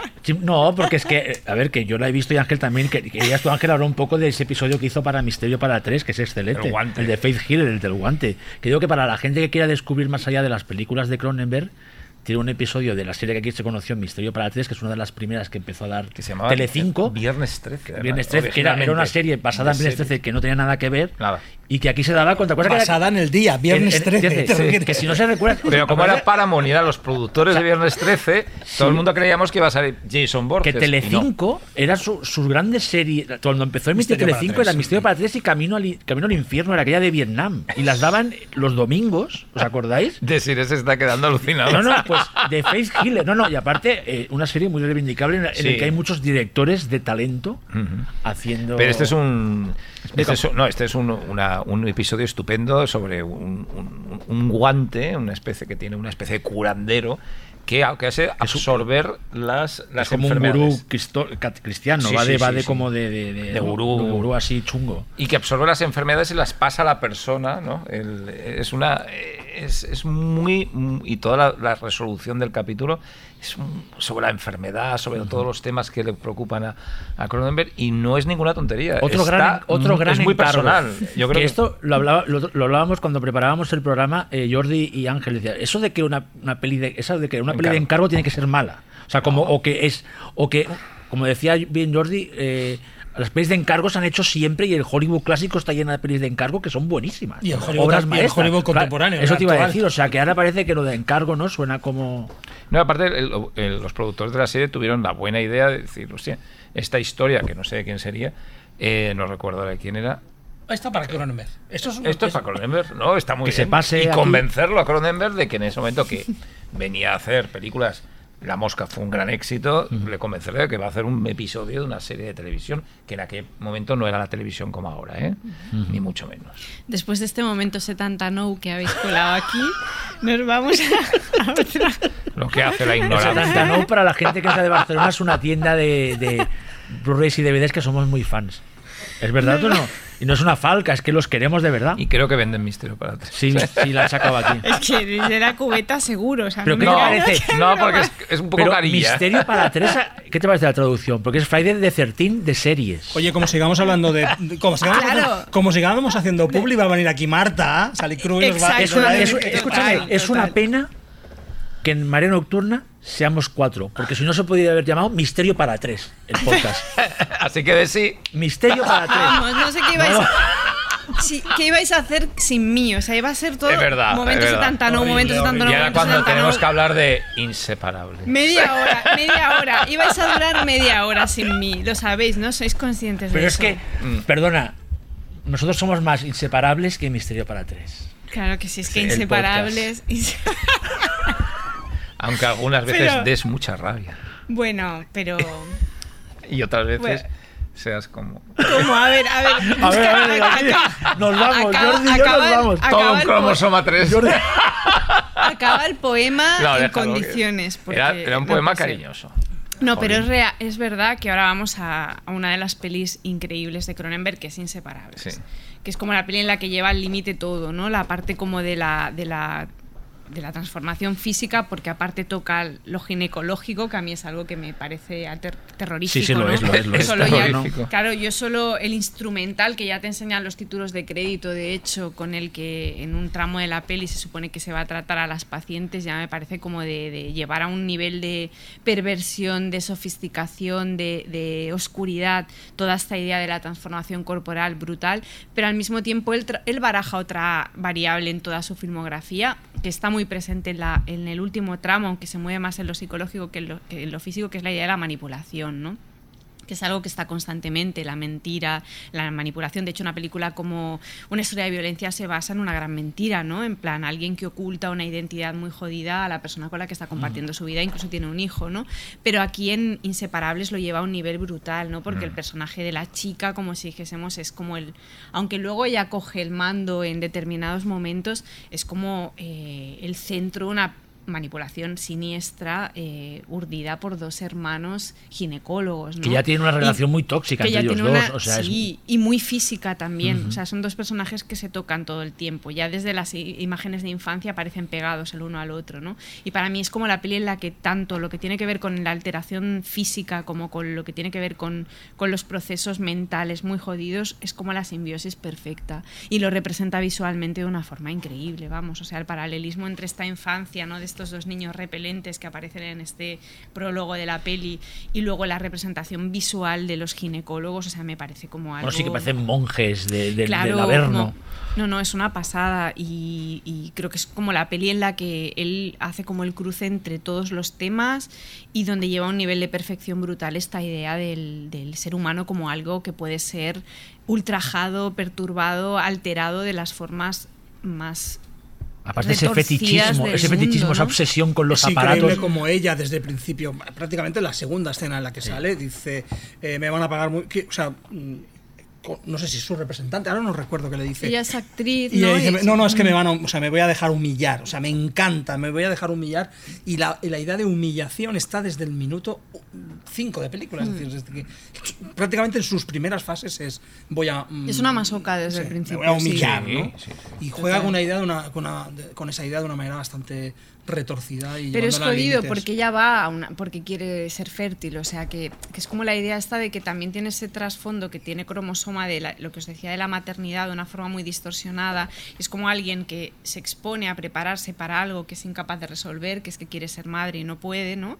Se, se, se presenta ante estos dos tíos y es como hacer de mí lo que queráis y si eso pasa por la humillación ya me va bien, ¿no? Y Entonces estos me tíos descubren que tiene una malformación. como eh, una cosa loquísima, loquísima, también, sí. tres over- que les pone más tres, eso. que tres, les excita eh, más a ellos sí, dos. o tre- sea, tre- tres, tres, eh, Tres entradas en la tres matriz. entradas Sí, sí, en la sí, matriz sí. y demás. Es decir, que, que es una mm, malformación congénita, digamos, de una naturaleza completamente loca. O sea, que no hay ningún sí. caso en el mundo, ¿no? Eh, a partir de ahí es, de nuevo, esa creación de mundos de, que, de, de Cronenberg, ¿no? Es decir, cómo, a partir, ¿cómo te puede hacer una película de terror ginecológico? Bueno, pues sí, te la hace. Te la hace y es plenamente coherente, ¿no?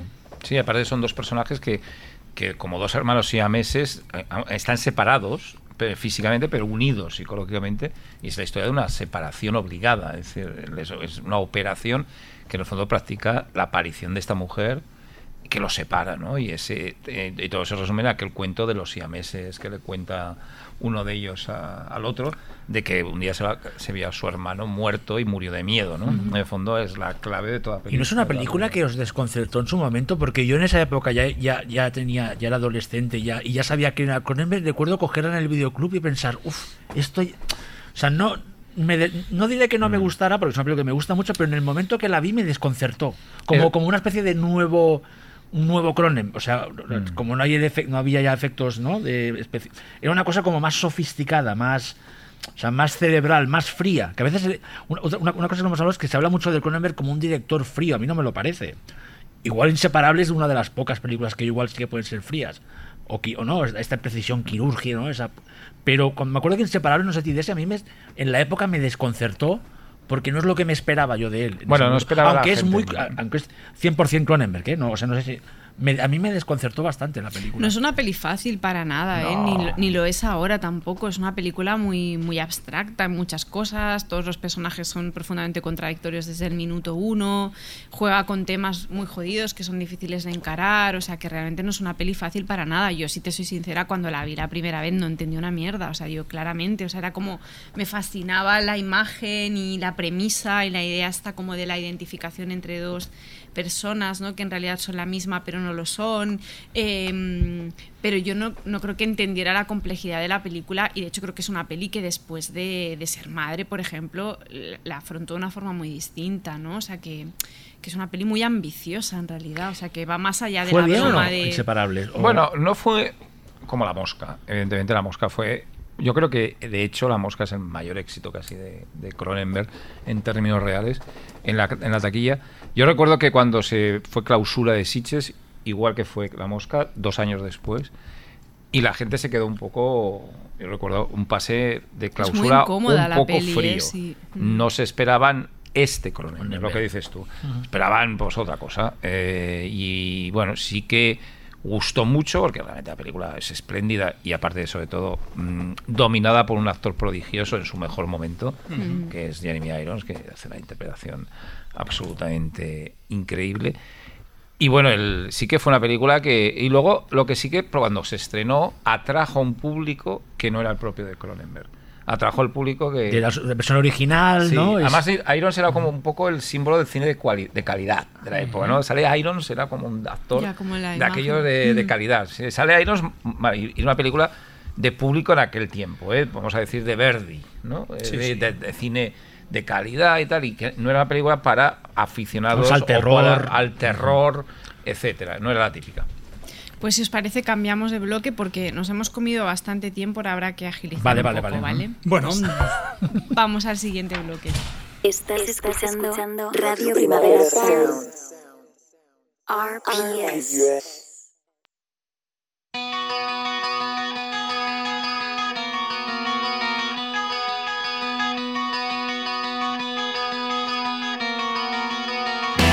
Here you go,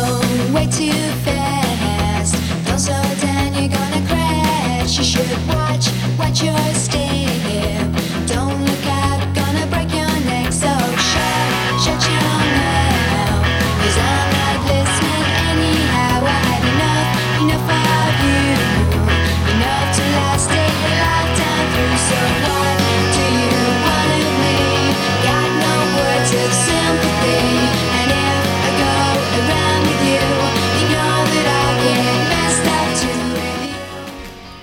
Vamos a dos pelis que para mí son las menos Cronenberg, aunque sean Cronenberg y que sean muy buenas pelis, que son El almuerzo desnudo y M. Butterfly. Para mí son, o sea, que son dos muy buenas pelis, pero no entrarían entre mis favoritas de, de Cronenberg ni mucho menos. No sé si queréis hacer algún apunte sobre ellas.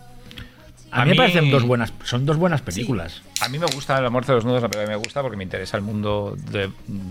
el- De es un universo sobre un universo, ¿no? El, el de Borrox. Pero cre- y creo que es ese, de ese tipo de películas, de novelas inabarcables, eh, imposibles de adaptar, que a mí siempre me ha fascinado, ¿no? Y lo encuentro un poco, el, aunque creo que le sale mejor, el, el- el- como le pasó al proceso de Wells, ¿no? Es decir, abarcar la novela de Kafka. Y, el- y esta que, eh, de hecho, es la, una de las novelas favoritas y de, Cronenberg, siempre lo he dicho, debió de ser muy estresante para él abordar este texto y cómo abordarlo, porque los que ah, se- ah, hemos leído Sí, leído, El amor sí. desnudo, la lees y dices, esto es- no se puede llevar al cine. Y lo lleva de una forma, eh, como adaptación me parece Bueno, muy es surrealismo puro, lo que hablaba Jordi de que es Pero me parece, artista- la forma que lo aborda es interesante, me parece que un, un- un éxito. Que me, la película, sin embargo, mm, hay cosas que sí y otras que no. Es decir, co- en- no me parece la película en, en conjunto más brillante de Cronenberg, aunque me parece una película muy interesante. Y luego que tuvo esa aureola de maldita, de película, que tuvo problemas incluso, fijaros, de censura, ¿eh? es decir, en, Estados Unidos. Bueno, aquí se llegó a estrenar. No. No, o sea, No, nunca- de hecho la, la estrenó el Méliès, sí, ¿no? No, El lo Mel- estrenamos Sitges. En Sitges y, luego Méliès y creo luego que y luego luego Méliès sí. en los 90 Sí. hizo una me acuerdo que fue un acontecimiento que podías por fin ver al almuerzo desnudo En cines. en cine aquí que era como sí, una película maldita que yo leía de ella en Fantastic Magazine de la época pero era como dificilísimo y en, y M Butterfly también después salió A directamente mí me a gusta el. No, almuerzo desnudo. A mí me gusta el almuerzo desnudo en, en la medida, o sea, me gusta, la- me gusta la película, ¿eh? pero me parece interesantísima, importante en la medida en que luego le ayuda a hacer Existence. Me parece el Sí, borrador sí, sí. de no no no es que es que está Por eso sí, me gusta, la porque idea es- de la cabeza. y Porque no es de la- una, es un, le sitúa yo creo que en una, en un estado de ánimo, en un mood eh, eh, estético que le permite afrontar un- algo tan complejo como Existence luego con que. Existence a su vez es muy Kadik también. Sí, Parece sí. un Ubik, puede ser un Ubik, una secuela de Ubik, o sea que están ahí que no hemos hablado de esos autores que eh, de la contracultura que están muy conectado con el, con el cine de Cronenberg y, y- y está conectado, de hecho, Existence, que es del 99, es un, tiene, tiene, ya hablaremos ahora de ella, tiene un elemento muy contracultural. De hecho, la- eh, esta- estas, eh, que sale mucho en sus películas, estos grupos eh, como de terroristas underground, son como los, los, los Weathermen o los Weather Underground americanos de los 50 y 60, 70, ¿no? Esa conexión, ¿no? Con esa, hasta esa dialéctica, Sí. ¿no? De, de los grupos terroristas de izquierdas o bueno, no- a veces no sabía muy bien si eran de izquierdas o de derechas, de, de los americanos, ¿no? De, o la RAF, ¿no? Están por ahí eh. Y luego yo en Butterfly pues no tengo demasiado... Es decir, es una película que está A mí me bien, gusta, ¿eh? A mí me parece una buena a película, gusta. ¿eh? A mí el eh, Cronenberg lo tengo que decir así. Y además es el momento de decirlo, porque ya hemos llegado a esa época. Me, me- me interesa más el, el, el Cronenberg fantástico, claramente. El que utiliza no solo lenguaje fantástico, sino eh, temas fantásticos, que el Cronenberg más orientado al drama o al, pues, al Al thriller, thriller, psicológico, ¿no? Eh, pero sí, bien.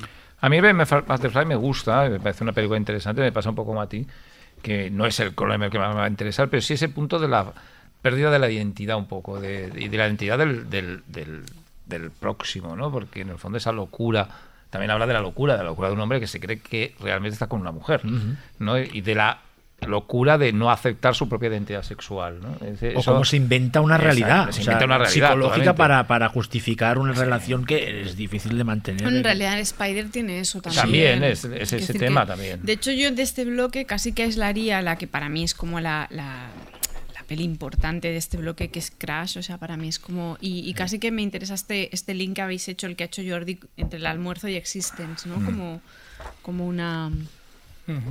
Sí, bueno, lo que pasa es que a mí Existence me parece una película A mí tan me, buena a mí como me Crash. alucina también, me alucina. Eh, sí, también. Bueno, era O- porque está más, más. separada temáticamente, Sí. quiero decir, más que porque no, no esté bien, sino porque creo que sí que nos permite hablar de otros temas que no hemos hablado hasta ahora y estas sí que parece que están más conectadas, ¿no? El almuerzo, Existence y- e incluso Spider creo que están muy conectadas.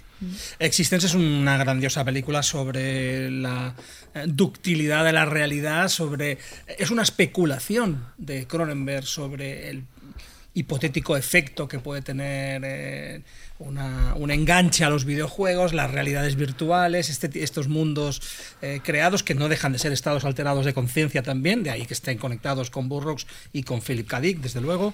Y, La y bueno, entropía. y- exacto, y que de nuevo, y que de nuevo juega con ideas muy brillantes sacadas, heredadas directamente de Videodrome, porque hay una conspiración, Sí, sí, bueno, es- hay corporaciones, Sí, hay corporaciones luchando por la hegemonía del mercado, este tipo muerte de- al realismo o al revés. O- sea, es como el Realistic Underground, que es como se llama uno de los grupos. Exacto. La idea esta de que los videojuegos se crean con seres anfibios. Sí, y O luego sea, está toda esa idea de, de- de esas vainas, esos sí. Orgánicos, Sí, esos sí. interfaces orgánicos que se, se instalan en la médula espinal de la gente. Y es toda la parte ese como ese eh, universo de juego que es como oriental es muy es muy Kadik también, ¿no? El hombre del castro, esa sobre Runner, ¿no? Ese, ese toque- Runner, Bueno, realmente es, una, es película que eh, yo reconozco que la, la, la volví a ver pensando que bueno, igual esta es la de Cronenberg que baja y no, no, me pareció primero 90 minutos. Es una película de Dimension, de la época que sacaban Faculty, y Cronenberg se mete ahí y hace su película, que también es la más masticada, pero no en un mal sentido. Me refiero, pone todo, o sea, como actualiza todas su, su- sus obsesiones para un público quizás hasta más joven y todo. Que yo creo que un chaval de la época, que en esa época tenía, era adolescente y veía Existence, se podía enganchar al cine de, de Cronenberg, aparte hablándote ¿no? de, de- de la realidad de ese momento de los juegos toda la parte está sexual, Jennifer, esos, esos eh, ¿cómo se llama? Esos accesos que tienen, o esas ¿no? Que el- el- esa escena en la que Jude Law le chupa a la espalda, o sea, está Son llena bio- son biopuertos, aparte, son bi- biopuertos, biopuertos, luego eh. eh, Jude Law diciendo que no, no le gusta ser penetrado cuando le tienen que poner el, o sea, es una no es que tengo fobia a la Ah. Y Hay sale William. Dafoe con la, aquella especie de, de máquina taladradora que es como, o sea, es tan divertida. Esta en este vez- caso, esta sí que tiene mucho humor, Sí. humor voluntario, es decir, el personaje de William Dafoe es bueno, el personaje no, uno de los personajes de William Dafoe porque Gas se llama Gas porque juego- trabaja en, un- en una, en una gasolinera. ¿no? Eh, aquí la idea es que, bueno, primero los actores de nuevo, que eso hay que destacarlo siempre en Cronenberg. Los- sí, los actores están sí, sí. increíbles, increíbles. Jude- la pareja, la pareja protagonista, Jude Law y Jennifer Jason Leigh, están maravillosos. Además de estar guapos, jóvenes, o sea, Jude Law está en justo cuando, cuando aparecía, que el tío era una fuerza de la, de la naturaleza.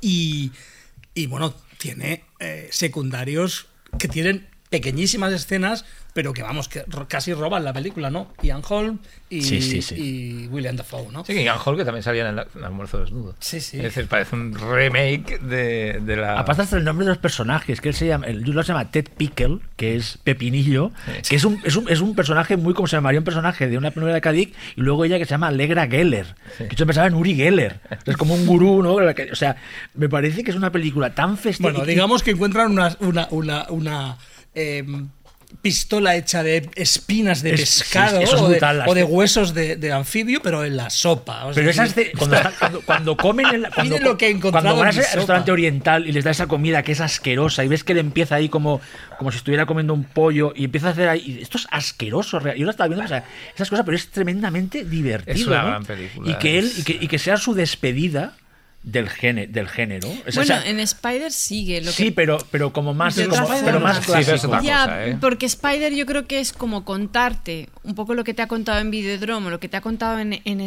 en Existence, como de esta doble realidad, o sea, la que la real y la que tú imaginas en tu cabeza, en el caso de Existence con esta idea de la evasión, pero cuando esas dos realidades conviven contigo y es porque eres un esquizofrénico, ¿no? Y entonces, para mí es bonito porque es como más pesimista, no tiene el elemento fantástico, pero también es una peli que juega la doble realidad, ¿no? La realidad distorsionada de la cabeza del enfermo y la realidad que tiene a mano. Entonces, me parece como una transición interesante hacia lo que hace después, ¿no? Sí, pero Porque- cuando es un drama sobre el trastorno Sí. mental, a mí ya me pero, interesa un poco pero el imaginario, A mí sí, a mí- pero eh, el imaginario en la representación del trastorno es muy fantástico. Sí, a mí Spider me gusta O sea, mucho. no eso es lo está que hace, desconectado, eso es lo claro. que hace constantemente Terry Gilliam por otro lado, ¿no?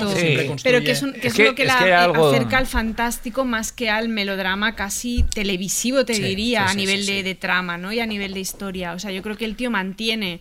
Es como, es que es, en realidad es como una jugada muy perfecta, porque luego ya lo siguiente que hace es una historia de violencia, que ya A mí sí, sí. se mete en lo real al 100%, Sí. aunque siempre tenga sus fugas y sus movidas, eh, está en un terreno.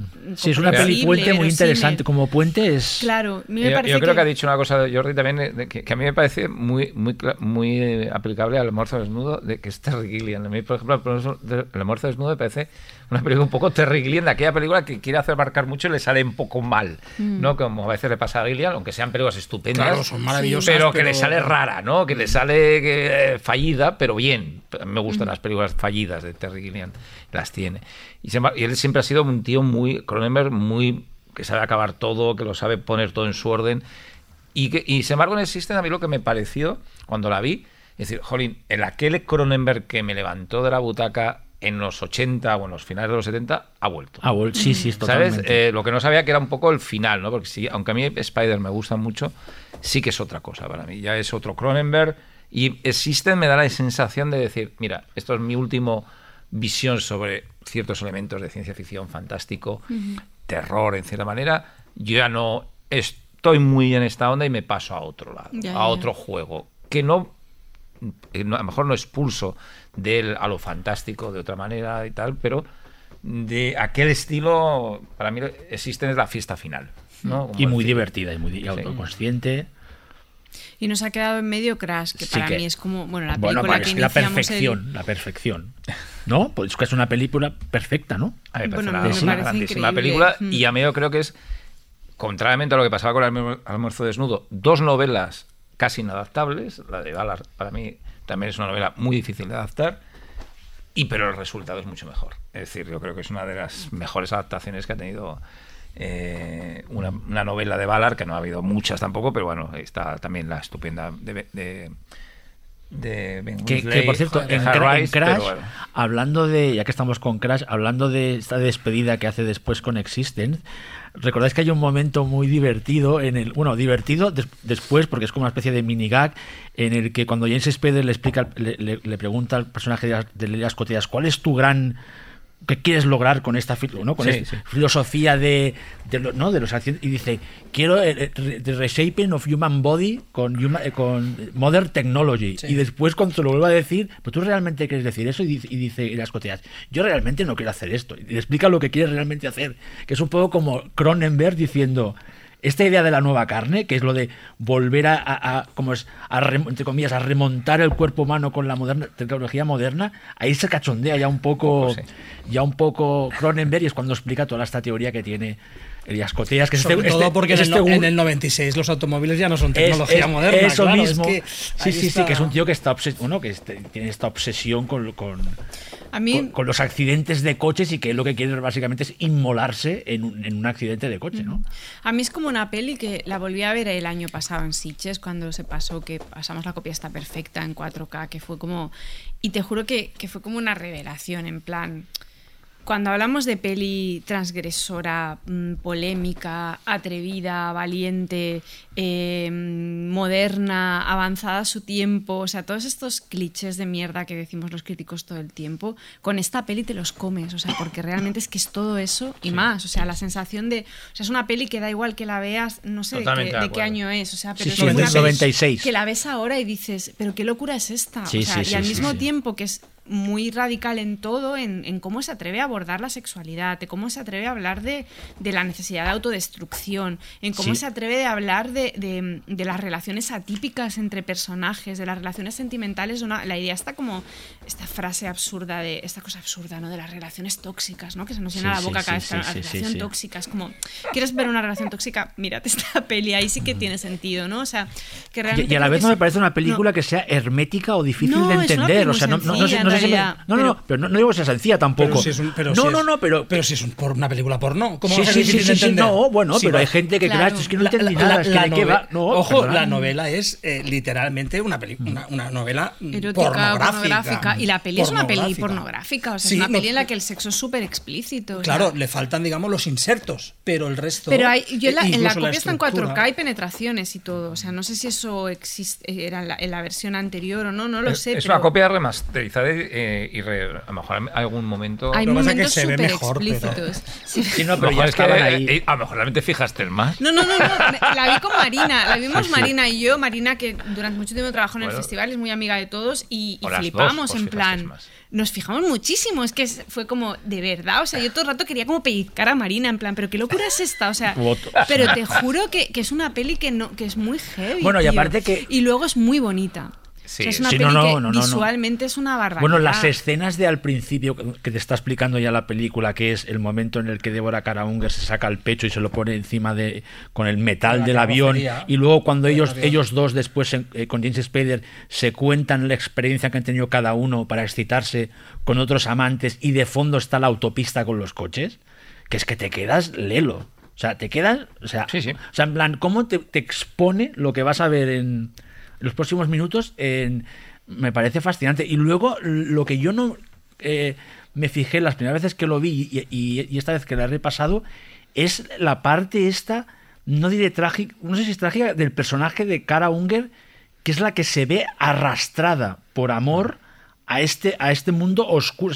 Es como el personaje, entre comillas, más inocente de esta colla de, no sé si llamarlos degenerados, adictos, pero ella, ella todo el rato en la película estás viendo que no sabes si está a gusto o no, y hasta en el último plano es la única que tú tienes dudas de que si ha sido arrastrada ahí a la fuerza o realmente está... No, sé yo creo que ella ¿eh? realmente en ningún momento se siente feliz ni satisfecha. Eso no, pero el resto sí. El resto sí, El resto claro. sí. Es fruto de una insatisfacción y que Y va buscando curiosidad. algo que no sabe dónde encontrarlo y bueno, y por la por lo que dices, por, por, por la relación que tiene con Bueno, porque James está, está enamorada, aunque está, no se diga, con aunque Jim no se Ballard, explique. con Jim Ballard, Ballard, sí, claro. con Jim Ballard. Sí, sí, Y luego otra cosa que no hemos hablado mucho y que, y que eh, está bien hablar eh, aprovechando Crash es que ya en el, en el primer corto, si os acordáis de Estéreo, eh, el, el protagonista habla de que él ha estudiado las relaciones sexuales humanas y la mayoría de las relaciones sexuales se hacen solo por placer, no para procrear.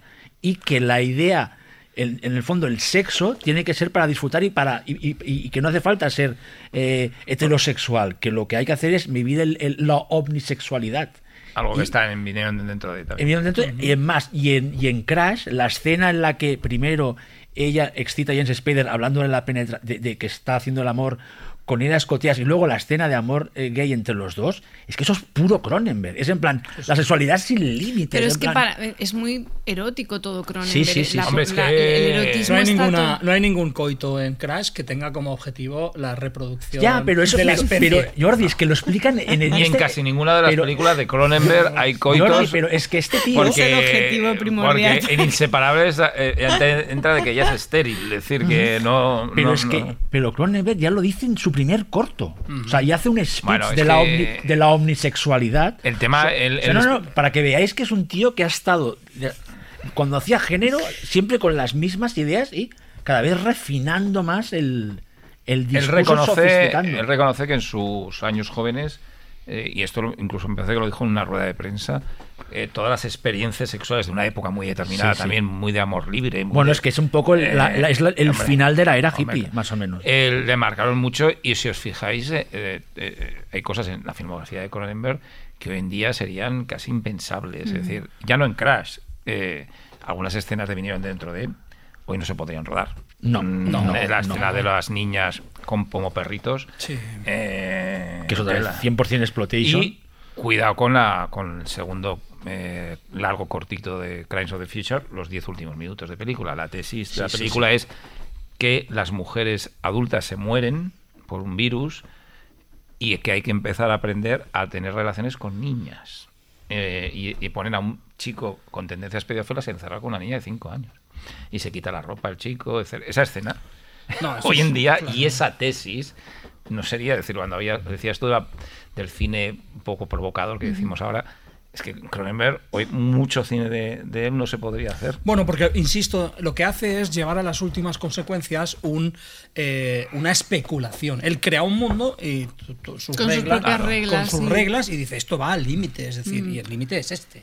Y en el caso de Crash, aquí heredado de, de la novela de Ballard, ¿no?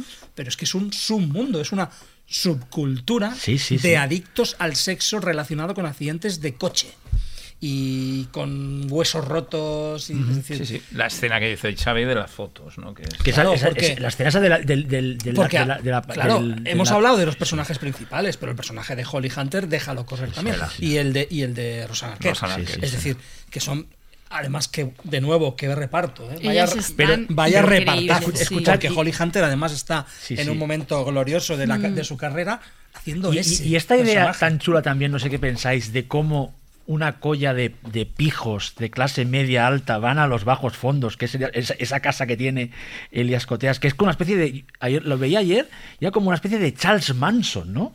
Como un hippie loco, Bueno, es un gurú, eh, gurú, sí, es un- que, que Pero muy realmente- atractivo como muy atractivo, gurú, sí, sí, sí, sí, que capta, la, que capta la atención de estos pijos que han tenido una crisis existencial a través de un accidente de coche. O sea, la escena que están viendo, el vídeo este de el vídeo que ha grabado él de accidentes, que se empiezan a tocar ellos en el sofá. O sea, es que real- primero, primero que Cronenberg se atreviera a hacer esa escena, que es una escena. Pero todo esto es literal de la sí, sí, novela es de verdad, Ballard, ¿eh? pero, Sí, sí, sí. pero de unido, o sea, de unido, me refiero. O sea, es. Bueno, película fue un, un- en- estamos hablando del año 96, Fue un pero fue un escándalo. escándalo en el 96, ¿eh?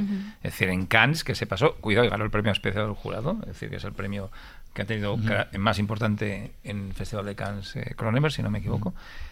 Fue un escándalo espectacular Que- el que- pase de Crash, es decir, Sí, que, bueno, Es que si hay alguien más moralista que Cronenberg es el público de Cannes. Exacto. el público de Cannes que... Pero el tema es. Hombre, claro, que da premios. A lo Sí, mejor sí, ese sí, año sí, sí. no me acuerdo quién ganó, pero ganaría Ken Loach, una película Ya. totalmente progresista. Pero el tema es, eh, Cronenberg, en el vídeo que subió hace poco eh, presentando el, el, el reestreno en 4K, explicaba cómo a él le sorprendió que hubiera esa polémica, porque dice, si el libro existía hacía 20, 30 años, y, y hasta Ballard, que estaba, dijo, pero no entendían por qué, el, el porqué de la polémica cuando el libro llevaba publicado no sé cuánto tiempo. Y después decía que ahora se había hecho en realidad un sueño que tenía Ballard, que es esta película se pudiera ver dentro de un coche a 200 kilómetros por hora. Y él decía, y él decía, yo no os recomiendo que veáis Crash, pero decía que era como ahora por que fin- Ballard era otro Podéis- gentleman. Sí, sí, sí.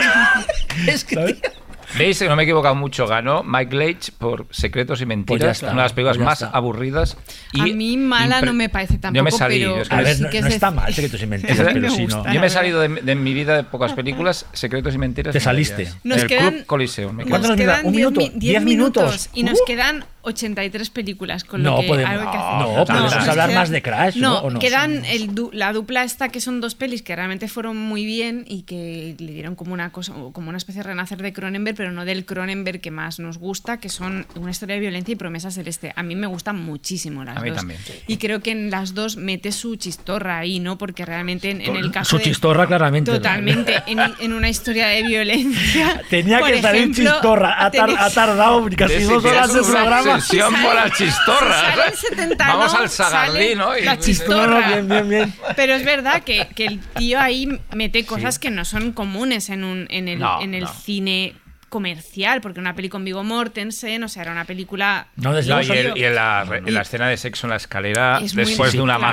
matanza Sí, sí. eh, que hace Vigo Mortensen ahí en el jardín, De es una de las mejores. María, ¿no? María Velo, ¿no? Que es- Claro, es- y la idea esta de la violencia como algo, algo hereditario, que eso es hereditario fascinante. y como algo Sí, sí. ocultable. Bueno, ¿no? está en la- Como- es una novela, es un cómic, una novela gráfica. sí, y la, y idea, Miller, ¿no? y Sí. la idea de la No. identidad que está en toda su filmografía, ¿no? Como de Sí, una sí, identidad oculta, ¿no? En, eh, parte la identidad, la desdobla, no sé qué, en este caso la oculta, ¿no? Y esta idea de, de que hay una historia Hombre, muy... son dos thrillers, de- se podría decir, Sí, de autor que muy buenos, muy tío, y- excelentes. sí, sí, y sí, Promesas del Este a mí me, me parece interesantísimo cómo acerca la violencia al mainstream, ¿no? Como una peli que tiene una ambición como de, de llegar al mayor número de espectadores, pero su tratamiento de la violencia, No, es muy dura. la escena de la sauna, La o sea, escena de la sauna es magistral. jolín, tío, me parece que el tío Bueno, te explica un poco lo que, lo que, lo que Mm. cuesta matar a una persona, en realidad, que eso lo hizo Hitchcock ya en Cortina Sí, Rasgada. es exactamente esa que es que es que es que uno que ya sé que es pero claro, siempre en las películas cuando alguien va a matar a alguien le pega un tiro lo mata o le, o le da un golpe en la cabeza y, y, y Hitchcock ya en cortina rasgada. Quiso hacer ese chiste como con esa escena tan larga de Paul Newman que cuesta realmente matar a una persona que ya No. que en Frenesí ya había hecho algo parecido ¿eh? pero que está eh, y que eh, Cronenberg coge ahí el, el testigo en una escena que es la de los baños turcos que es espectacular que es un poco un, un- una- un remake de la de Danco Calor Rojo. sí sí que se parece decir, Walter Hill. No pongas. Oye, Perdona, Walter Hill.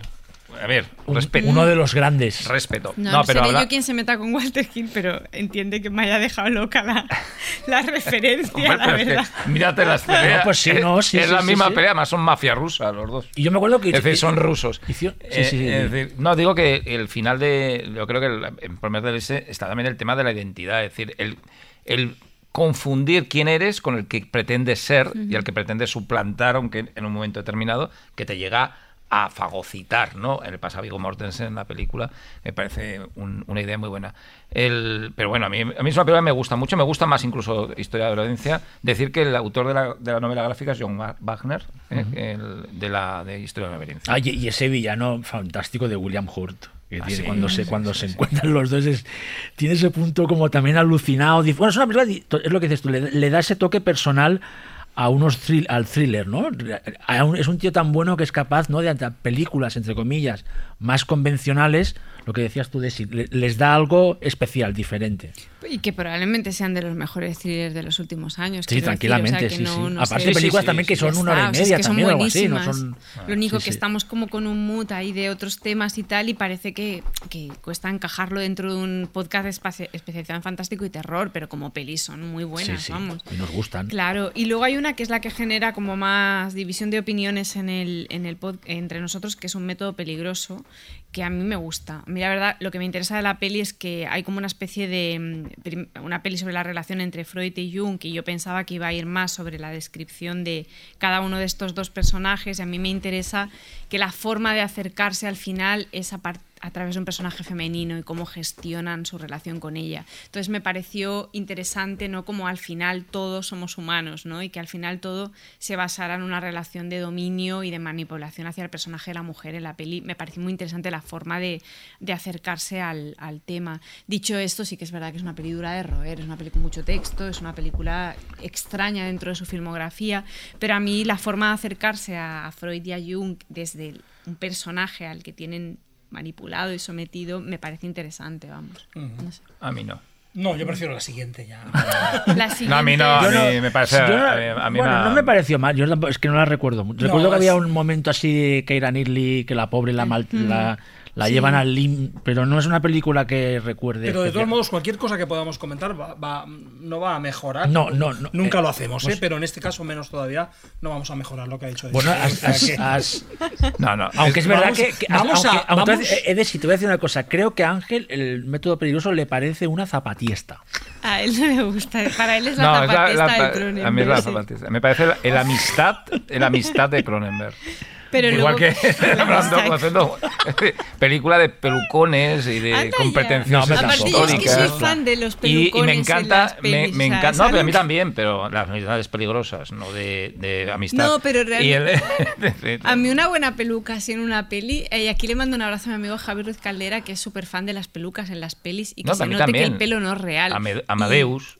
Pe- Pero Sí. no, no, no porque sean de época. A mí cuando Mira, hay un pequeño Pe- Penélope falsete Cruz ahí... en me- Cuando es mayor. Maravillosa. Eso cuando sale ahí de la casa y ahí gritando a Johnny Depp, que no me ha traído O sea, la comida. Cambiemos que- de tema. Porque, hay Eh, que- porque hay que negar eso. Porque hay que negar la peluca, Blow, ¿verdad? muy- Oye, vamos a. Sí, vamos a, Nos vamos a vamos. Crash sin accidentes, que es Cosmópolis. Exacto. Exacto. Y con Robert Pattinson. Y donde dilo, Bueno, en, la, en la otra novela Podemos conectar las dos, también, Cosmópolis ¿eh? y Maps to the Stars, ¿no? Que son películas que... Bueno, son películas muy diferentes en el fondo, Bueno, ¿eh? pero- Insisto, eh, eh, Cosmópolis es una especie de All Stars de Cronenberg, porque a mí me parece claramente que es Crash sin accidentes o Videodrome sin tele, o. es decir, Exactamente.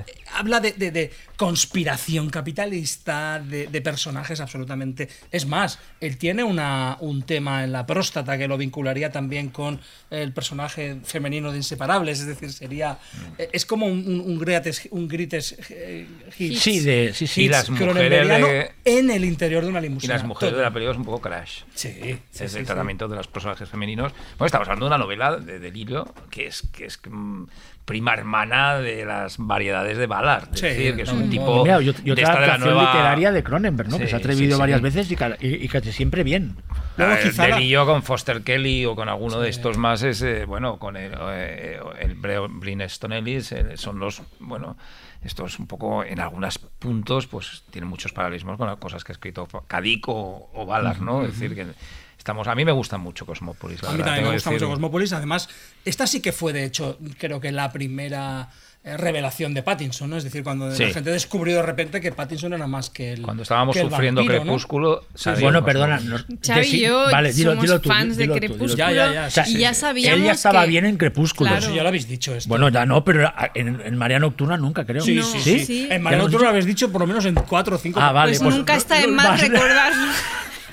Que ahora todo el mundo se ha subido al carro. yo no Con él, y con, Con con Kristen ella Stewart. y con Kristen. yo me he subido a las actrices Yo con Kristen, al sí. actor y a la actriz Con Kristen, a las sí. películas no Eh, y luego Map to the Stars, que es eh, bueno, la, la- la- cómo Cronenberg se avanza a la moda del, de- del true crime, ¿no? En este Sí, caso no sí. es que sea un true crime, pero sí que es un melodrama, porque no es un caso real que yo no, sepa, ¿no? no. Es un caso completamente ficticio, pero digamos que se va. eh, Crónica Negra de Hollywood, ¿no? Como hace total, su sí. gran película sobre Crónica Negra de Hollywood, una crónica negra de una historia absolutamente retorcida y, y, bueno, que tiene toda la potencia de los melodramas negros y trágicos de, de Sí, sí, incluso con ciertas conexiones con cierto cine este sobre Hollywood que me- a mí me gusta mucho, como eh, Fiesta Salvaje o como Parada de Langosta, ¿no? Pero adaptado al, al mundo actual Sí, sí. de Hollywood, con un punto que- también así de fondo de, de aquella de Coppola, ¿no? De Sofía.